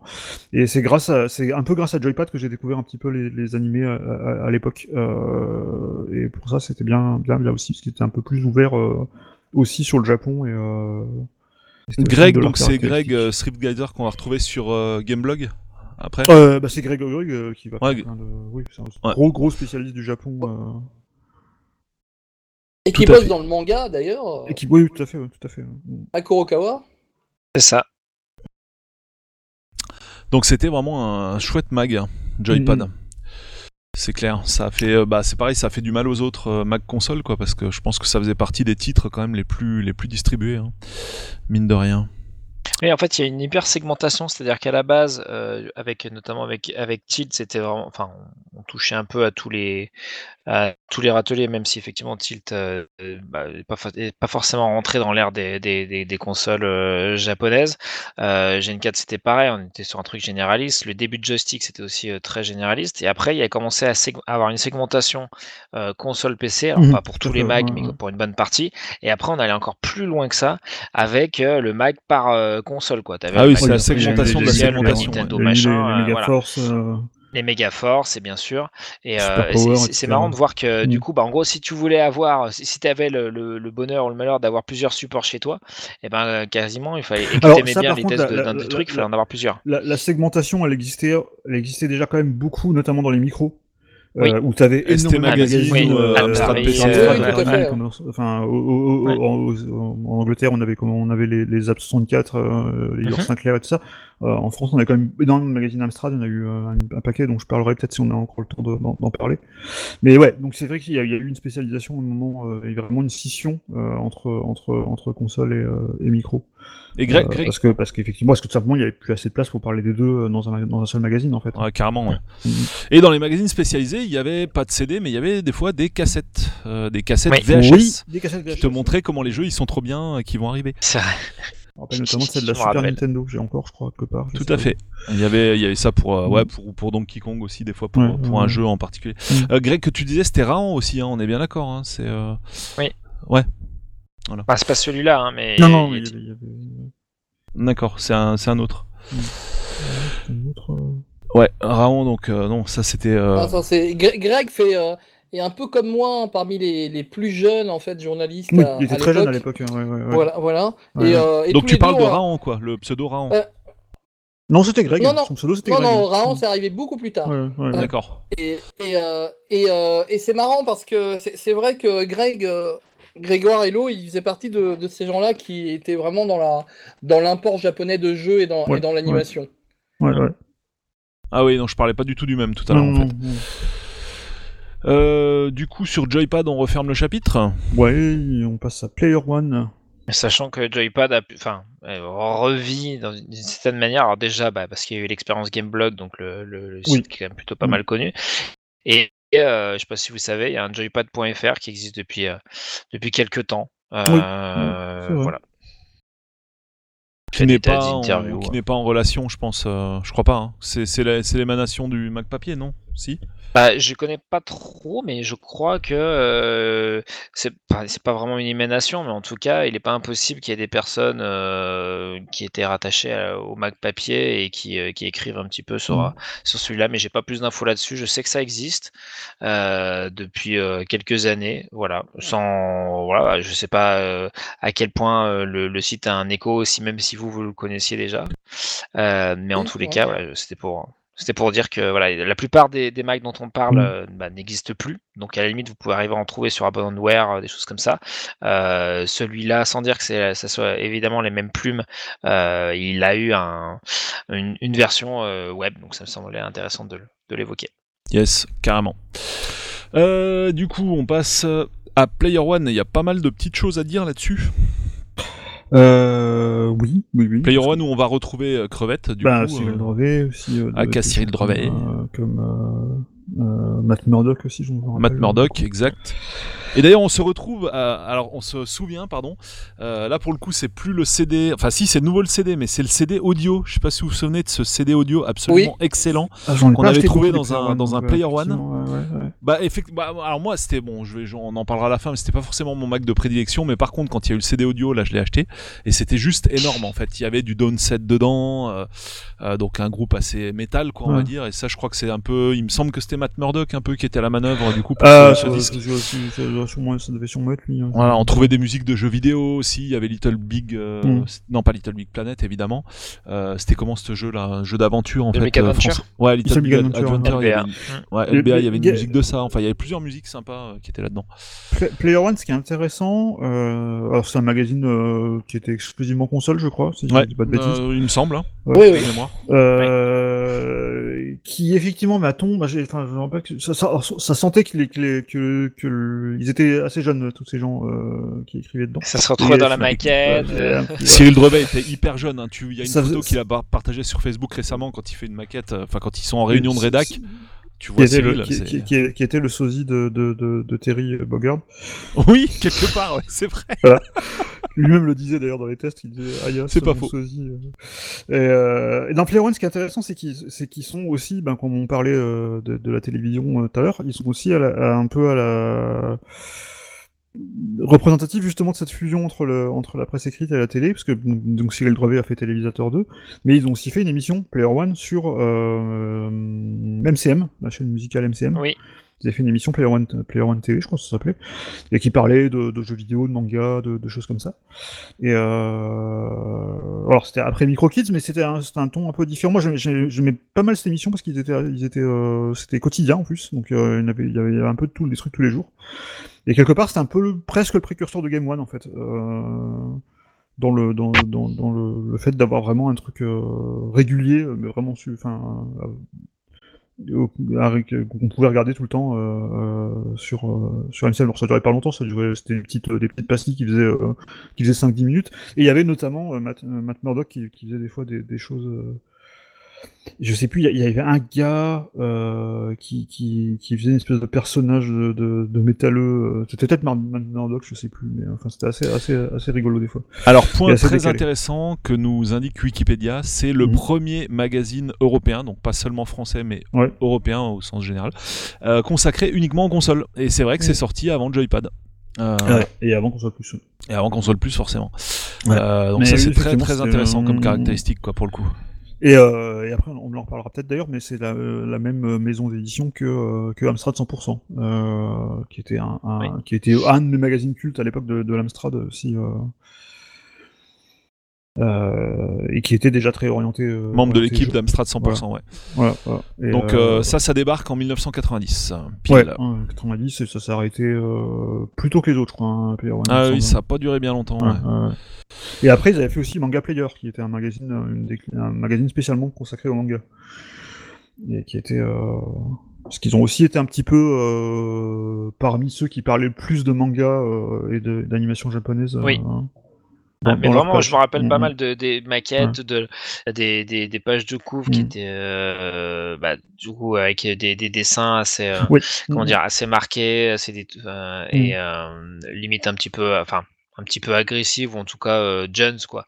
Je veux dire Mhm. Player One, euh, tu voyais la maquette, tu comprenais que c'était Mm. Jones quoi. C'est pour ça que je- c'est en ça que je recoupe, euh, enfin je, je, je suis complètement en phase avec, euh, avec ce que vous, Mm. vous disiez. On comprenait que derrière il y avait des, ouais, bah, voilà, des, des, des gens peut-être un peu plus jeunes que ce qu'on a pu euh, lire à- auparavant, notamment sur. Mais c'était aussi l'ave- c'était aussi l'avènement un peu d'une nouvelle génération et euh, et quelque part c'était un petit peu le, le, le- c'est un peu le premier magazine à avoir été créé par des passionnés en fait de, de, de, de jeux vidéo et de, jeux consoles. Et c'est ça, ça c'est un- ça c'est assez intéressant parce que Ouais, euh, les ouais. autres étaient plus des émanations de magazines qui existaient déjà et qui étaient plutôt micro.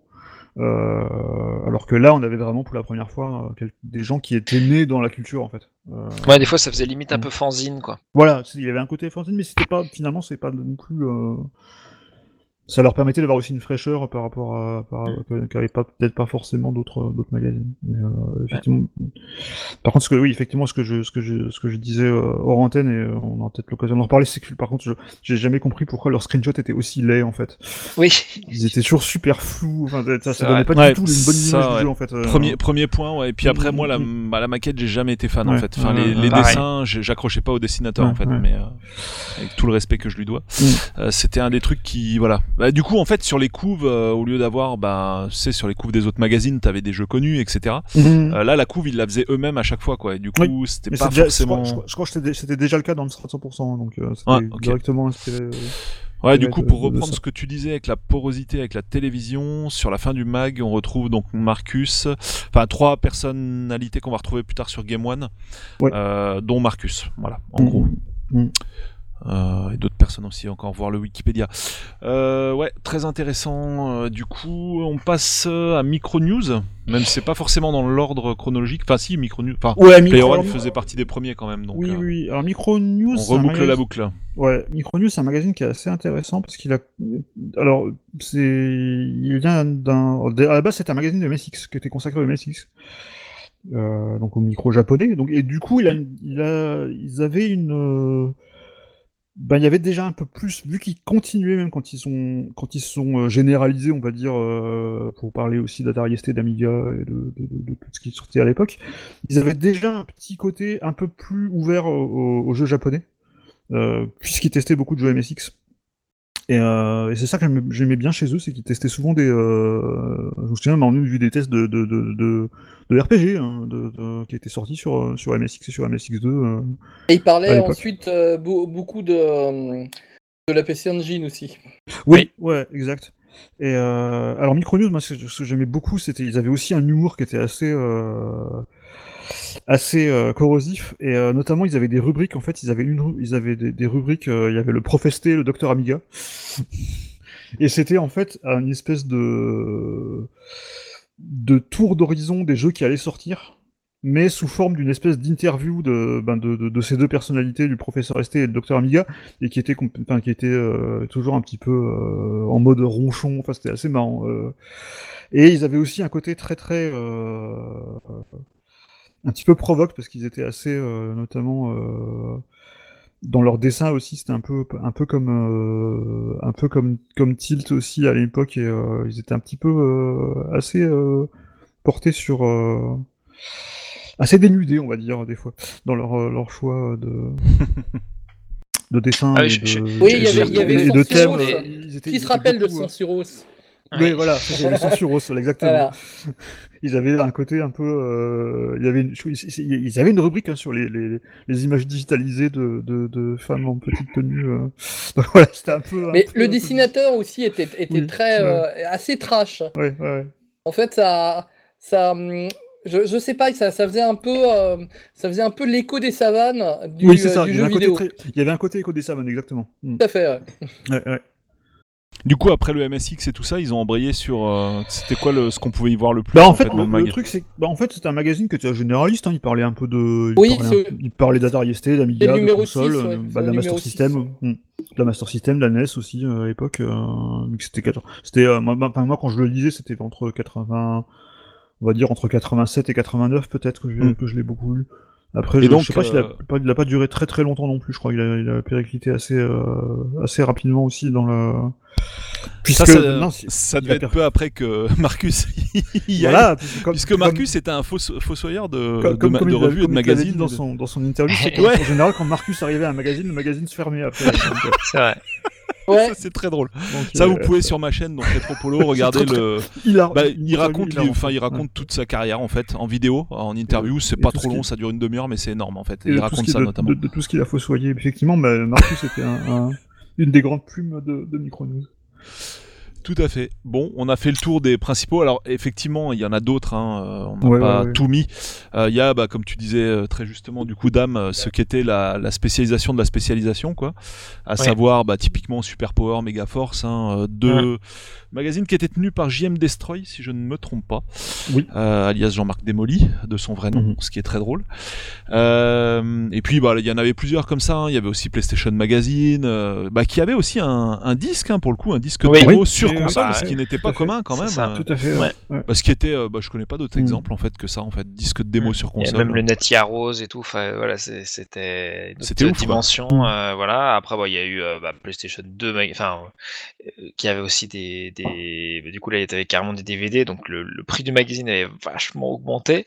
Mais c'est Alors vrai t'avais que des jeux sur CD hein, sur PlayStation 2. Hein. Je sais pas si Mm. c'était vraiment des DVD qui filaient, mais Bah, en tout cas, euh, t'avais un truc qui ressemblait à un DVD dans lequel il y avait des, des démos de jeux. Voilà. les disques Donc, qui étaient euh, de qui étaient bleus sur PS2 étaient des CD en fait, euh, donc Mm. pas des DVD.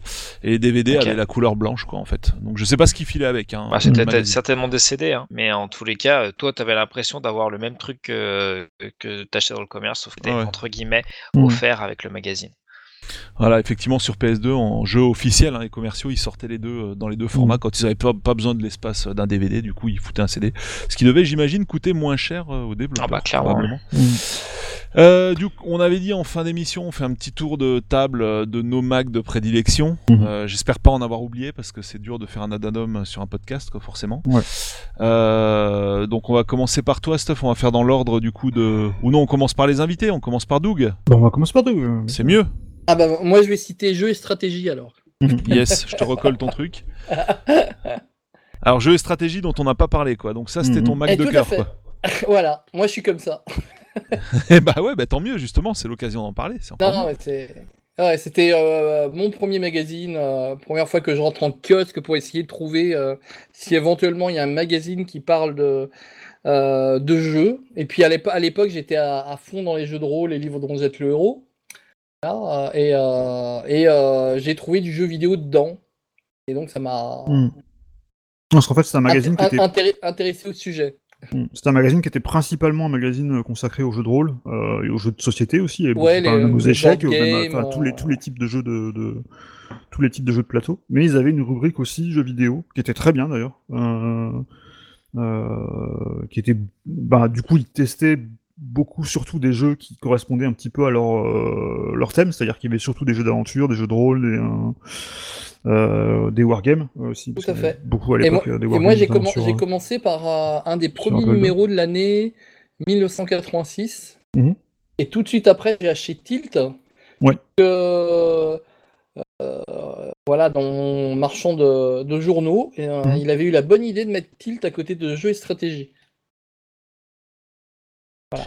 Et voilà comment j'ai pu connaître Tilt. D'accord. Donc toi, Tilt, tu l'as aussi mis dans tes Macs de cœur. Et euh, ah bah oui, oui, oui, bah oui, oui, tout à Et ça s'arrête là en fait pour tes Macs de cœur. T'as pas d'autres euh, Ah d'autres oui, titres. le, le, le, le début, quoi. Voilà. Après, Mm. euh, après je sais qu'à l'époque, j'ai, je me suis décidé à, à acheter un, un Atari ST euh, très rapidement et que j'ai acheté euh, ST Magazine. Voilà. Mhm. Que, que j'ai aussi.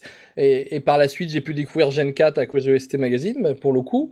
Mais euh, voilà, peut-être, euh, peut-être, voilà, on en donner que trois. Donc, Mhm. euh, les premiers jeux et stratégie, euh, Tilt et, et ST Mhm. Magazine. Ok. Stuff du coup? Alors, euh, bah, je ne vais, pas- je vais pas revenir sur, euh, sur Tilt non plus, parce que voilà, on a bien, bien parlé, mais c'était effectivement mon magazine de prédilection, et j'ai encore tous les numéros. C'est le, seul- un, de- un des seuls d'ailleurs dont j'ai gardé encore les, euh, pas mal de, de numéros, je crois que je dois avoir encore presque toute ma collection. Ah mais quand même, vous avez été furieux sur Tilt quoi. hein.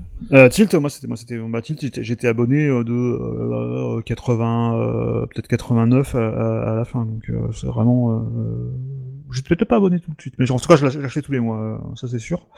Euh, parce que parce que parce que j'étais un joueur à la fois console et, euh, et, micro donc euh, voilà. Euh, mais moi il y a deux y a deux alors il y a deux magazines dont, je voulais parler dans le magazine de cœur parce que c'était un peu les, les ce que je- ce que je ce que j'ai affectionné particulièrement à l'époque, il y en a un qui est assez particulier, c'est Hebdogiciel. Hebdogiciel, alors déjà c'était un hebdomadaire alors qu'il y avait beaucoup de magazines. C'était un magazine qui était au format euh, journal en fait. C'était un, un- du papier journal quoi, avec, un- avec des pages qui se détachaient et tout. Et c'était un magazine qui était très très corrosif. Euh, c'est un peu le canard PC de l'époque en fait. Euh, Hebdogiciel, c'était un, euh, ils hésitaient pas à tirer à boulet rouge sur certaines marques. Ils détestaient Amstrad notamment, ce qui est assez marrant parce qu'après ils ont fait un- ils ont fait Amstrad Hebdo qui était euh, presque un- euh, l'histoire de dire euh, ouais on, on- l'Amstrad ça marche quand même donc on va quand même faire un magazine dessus. Euh, mais alors ils, ils avaient et ils avaient notamment une particularité c'est qu'ils avaient leur dessinateur c'était Carali qui est un, qui a un- Ah oui, qui, qui une a fait. pointure de, de, de, glacial je crois il a fait beaucoup de trucs de glacial il me semble. Et il a, il a pas travaillé un peu pour Micro News après? Euh, si, si, c'est possible, c'est possible, ouais. Et, effectivement, ben, on parlait de l'écho des savanes, c'était pareil, c'était un peu le côté, euh, ouais, c'était un peu le fluide, le glacial du, du, euh, du magazine de micro. Et euh, il y avait notamment toute une partie listing, parce que c'était surtout ça qui, était le, cœur du magazine, c'était les listings à taper, en fait, pour avoir des jeux qui étaient pas mal en plus. Il y en a certains qui étaient pas, qui étaient pas si pourris que ça, en basique. Et donc après ils ont fait Amstrad, ils ont fait Amstrad Hebdo qui était un hebdomadaire euh, consacré uniquement au, CPC. Du coup, il y avait des tests de jeux qui étaient notamment euh, très bien écrits aussi. Et euh, je me souviens que je acheté beaucoup, mais il a pas duré longtemps parce qu'en fait Hebdogiciel et Amstrad Hebdo sont arrêtés euh, brutalement parce qu'à un moment le fondateur en a eu marre en fait. Je crois, euh, je, je crois qu'il avait dit dans une interview. Il, en avait marre parce qu'il avait plein de, de problèmes financiers et tout, donc il a, il a, tout envoyé balader, il n'y avait plus rien de- du jour au lendemain. Euh, donc voilà, ça c'était un, un, un- un magazine que je, je lisais presque plus pour le côté euh, fandard que euh, parce qu'il parlait beaucoup de machines que j'avais pas, pas forcément. euh, Et j'avais Pas beaucoup de listings.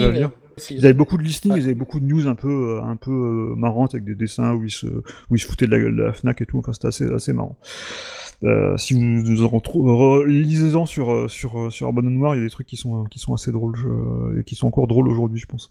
Et euh, l'autre, bah, c'était, euh, on a parlé de Player One et euh, bah, je lisais beaucoup son prédécesseur qui était Amstrad 100%. Euh, et qui était euh, mon magazine Amstrad préféré à l'époque, euh, c'était vers 80, 88, euh, où je l'achetais, beaucoup. euh, et voilà, c'était un magazine qui était... euh, Là encore, c'était vraiment... C'est la première fois que j'ai lu un magazine sur... Il y en a eu, il a eu plein des magazines consacrés à l'Amstrad avant. Mais celui-là avait un ton qui moins me parlait en fait. Et, quand je lisais leurs tests, bah, je me disais, bah voilà, ils, Amstrad 100%, ils ont dit bien de ce jeu, je, je, je- faut que j'y joue. Euh, donc voilà, c'était un peu mes, euh, ce que je voulais rajouter par rapport aux autres qu'on a déjà évoqués, bah forcément, parce que Joystick et Joypad, c'était aussi mes, mes magazines de, de cœur, on va dire. Voilà, j'ai fini mon tour. euh. Yes. Eh bien, donc on Oh, passe à la suite. Du coup, Dame. Alors moi, bon, c'est que- compliqué parce que il y, a, beaucoup beaucoup de, magazines, la plupart dont on a déjà parlé. Euh, pour faire un, focus, comme je disais, je veux pas pu, enfin ma première console de jeu euh, que j'ai pu, enfin celle que j'ai vraiment pu posséder, avoir à la maison, c'était euh, donc la PlayStation. Donc du coup, PlayStation Magazine a euh, une place euh, toute particulière dans mon cœur parce que j'ai été euh, longtemps abonné et ça me permettait justement d'essayer des jeux pour savoir euh, ceux que j'allais pouvoir m'acheter après avoir économisé pendant des mois et des mois. Euh, voilà, donc c'était c'était vraiment cool. Euh, voilà, je passe aussi euh, bah, les joysticks qui du coup pour la ver- le versant euh, PC euh, étaient juste euh, topissime mais également euh, bien marqués par par leur CD. Euh, les deux petits Mac donc les deux petits Mac dont j'ai pas parlé et qui sont parmi mes Mac préférés ou mes Mac préférés tout court, euh, c'est alors en, en numéro 1 IG Magazine. Je sais pas si ça vous parle. Euh, Oui, c'est un, magazine, euh, on va dire relativement MOOC, euh, récent. oui, voilà. Oui, voilà, en format MOOC, effectivement. Euh, assez dense, euh, ultra bien écrit. euh, voilà, c'était, euh, si je ne dis pas de bêtises, la rédactrice en chef, c'était euh, Buntavi Suivet. Euh, et vraiment des, un, un mag super en termes de. voilà, tout, tout me plaisait, quoi. La mise en page, l'écriture, les sujets abordés. Et bah, je les ai tous, en fait. Tous ceux que, tous ceux que j'ai achetés, je les ai gardés tellement je les, je les aime. Vraiment des, ouais, des, des, des, ouais, des- un super magazine et je- que je regrette, euh, dont l'arrêt euh, m'a- m'attriste. Euh, et il y a évidemment Edge, qui est euh, du Mhm. coup bon, un magazine anglo-saxon, qui est à mon sens une des références, euh, parce que justement euh, il y a des tests euh, qui vont pas ou quasiment pas de notes, tellement elle est petite, euh, et des angles euh, un peu plus macroscopiques sur l'univers du jeu vidéo, des interviews vachement intéressantes, Mhm. des choses comme ça, euh, et qui, l'air de rien, a quand même un certain nombre d'années, hein, parce que je crois que c'est quoi, 96 ou un truc comme ça que ça a commencé Edge. Euh, Ah, et oui, après, oui, étant, oui, c'est ça. hein. Donc c'est une belle, belle durée de vie pour, pour ce magazine. Et, et après, bah, étant fan de RPG, j'ai beaucoup aimé aussi Gameplay RPG, qui était pour le coup vraiment sur mes, mes jeux de cœur, donc tout ce qui était Final Fantasy, Dragon Quest et autres, et, euh, et qui allait vraiment en, en détail euh, bah, au fond des, des, des sujets qui me plaisaient. Donc encore une fois, on parlait de surspécialisation, il y avait aussi, euh, et il y a des magazines qui sont encore plus spécifiques à un type Mmh, de un jeu genre, euh, Mmh, un genre. Euh, voilà, donc preuve que, bah, en gros, euh, on peut parler de tout. Si, il suffit d'avoir le, bon angle, et c'est un peu ce qu'on essaie de faire nous avec ce podcast assez modestement. C'est qu'évidemment, il y a d'autres podcasts qui existent sur le jeu vidéo, avec notre personnalité, notre vécu, et puis bah, des angles qu'on a vraiment délibérément choisis pour être originaux.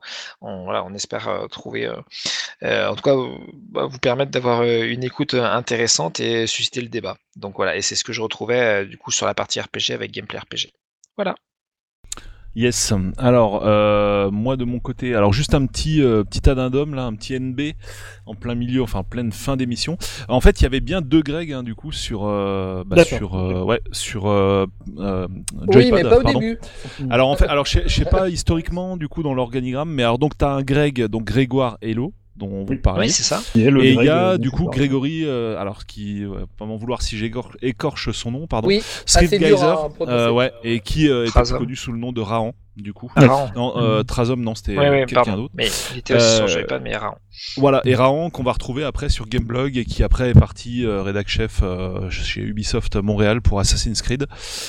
Euh, et qui est parti, je crois, d'Ubisoft, euh, je sais pas quand exactement, mais en tout cas, voilà, il a, il a fait un petit bout de chemin aussi euh, du côté d'Ubi, de l'autre côté de, bah, de, ouais, l'autre côté de, de, de ce qu'il testait habituellement, quoi. Il a fait un tour de l'autre côté de la barrière. Donc voilà, ça c'était le petit NB du coup en fin d'émission. Euh, ensuite pour ce qui est bah, de mes mags, euh, moi bah en fait vraiment mes gros mags de cœur, on va dire il n'y en a pas 50 quoi. C'était vraiment console plus joystick, euh, joypad. Alors principalement du console hein, en fait parce que j'étais pas du tout micro à l'époque. Je n'aimais pas du tout le monde du PC. Enfin globalement ne me n'arrivait pas à me convaincre. Mhm. Euh, J'aimais pas les jeux qui étaient là-dessus. Euh, C'était encore une époque où il y avait une grosse scission, on va dire, entre le PC et la console. Énorme scission. On retrouvait pas du tout les mêmes jeux. Euh, pff, Même quand on retrouvait un, un même jeu, quoi, typiquement Street Fighter sur micro, moi ça me faisait rigoler, quoi. Ça n'avait Oui. absolument rien à voir avec la version console.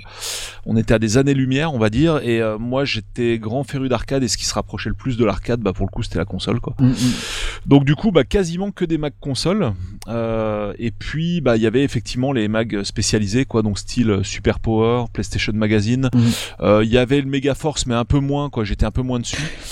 Euh, bon, Super j'avais. Power, ouais. Ouais, Super du- Power- C'est marrant d'ailleurs, parce que Super Power et Mega Force, je les, ai- je les ai achetés de temps en temps.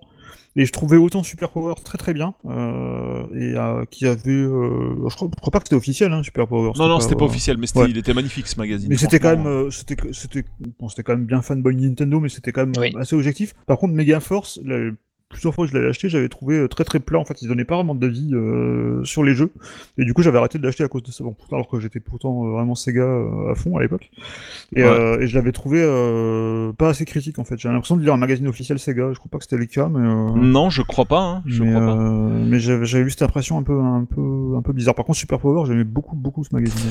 Ah, Super Power, il était Mhm. magnifique. Hein. Et puis Mhm. voilà, il était là à la grande époque de la Super NES, Ouais. avec les tests Mhm. de Street Fighter Ouais, et compagnie. fait, Enfin, c'était génial, quoi. C'était vraiment un super mag. Il y a Mhm. pas à dire. Euh, et puis voilà, quoi, on a, on a plus ou moins fait Mhm. le tour, quoi, en fait, euh, je pense. Si vous voyez d'autres choses à ajouter.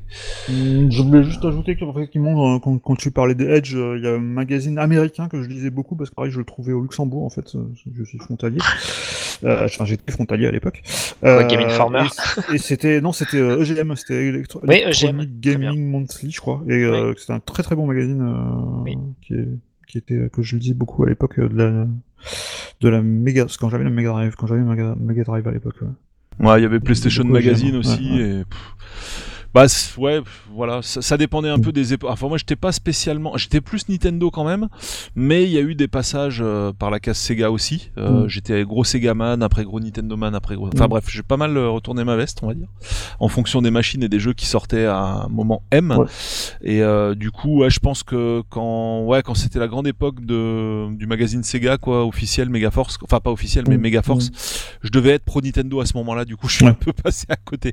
Et sur ceux que j'ai moins aimé, voilà, c'était Player One, quoi. Je pense que j'ai, j'en ai acheté quand même hein, des Player One, mais c'était pas forcément le Mac Ouais, que je pareil, préférais. pas- Et je crois que, alors à une époque, je sais plus si c'était à Player One, mais il me semble, euh, je leur avais envoyé une, euh, on peut, on pouvait envoyer des, des cheat codes hein, ou des Konami codes quand Oui, on en trouvait. Et euh, on avait trouvé euh, des astuces. Je me souviens, c'était dans Castlevania sur Game Boy. euh, c'était assez marrant. Il y avait un, un petit, une petite astuce qu'on avait vue nulle part. Et puis à l'époque, il n'y avait pas Internet, quoi. Donc du coup, euh, ta seule source de- d'information en termes d'astuces et de codes et tout ça, bah, c'était les magazines, quoi, comme on le disait un peu en début d'émission. Je pensais que dans, dans un tilt, je sais plus du tout dans lequel, il y avait une petite annonce de moi qui cherchait des jeux sur PC. Et donc, du coup, on avait envoyé ça avec les potes. On leur avait envoyé un courrier. Donc je crois que c'était à Player One où on s'était appelé Huggy les bons tuyaux ou un truc comme ça. Et ça n'a jamais été publié. hein. Ou alors j'ai pas acheté le magazine dans lequel c'était. J'en sais rien. Mais voilà, c'était la petite anecdote pour euh, pour clôturer cette petite émission. Si vous voyez rien d'autre à ajouter, euh, Doug, Dame, euh, tout ça, c'est bon. On a bien fait le tour, quoi. on a fait le tour. Moins de 45 minutes, on est à 1h26, ça va, c'est plutôt pas mal. Ouais, On a- c'est bien optimisé? Ah, c'est on est on est au top là, on est super optimisé. Bon, on procède au dernier appel comme d'habitude. euh, bah, si vous voulez bah, commenter l'émission ou proposer vos sujets d'émission, bah, direction Apple Podcast ou euh, direction YouTube. Parce qu'il y a uniquement que là-dessus qu'on peut commenter. N'hésitez pas à vous ruer là-dessus, histoire de, bah, de Ouais. nous faire part de vos commentaires, ça serait cool. Et au niveau de tout ce qui est social, ben sur, euh, en fait, sur tous les endroits où on est, c'est-à-dire partout, quoi, que ce soit iTunes, Spotify, euh, bref, euh, il y a aussi Podcast Addict et compagnie. Euh, Il y a euh, dans le, en dur, dans le texte qui correspond au podcast, bah, il y a directement tous nos Twitter. Donc si vous avez envie de Voilà. nous interpeller avec ça, bah, n'hésitez pas. Voilà. Si vous ne voyez rien d'autre à rajouter, les petits amis, on va se quitter là-dessus et on va Eh se ben. dire à la semaine prochaine. Salut à Salut. tous. Bye bye. À la semaine prochaine. Salut. Bye bye. Salut, merci d'avoir été avec Ah. nous. Ciao tout le monde. Salut, Salut. Stuff et Dame. Bye. Allez. Gamer and Geek. Gamer and Geek.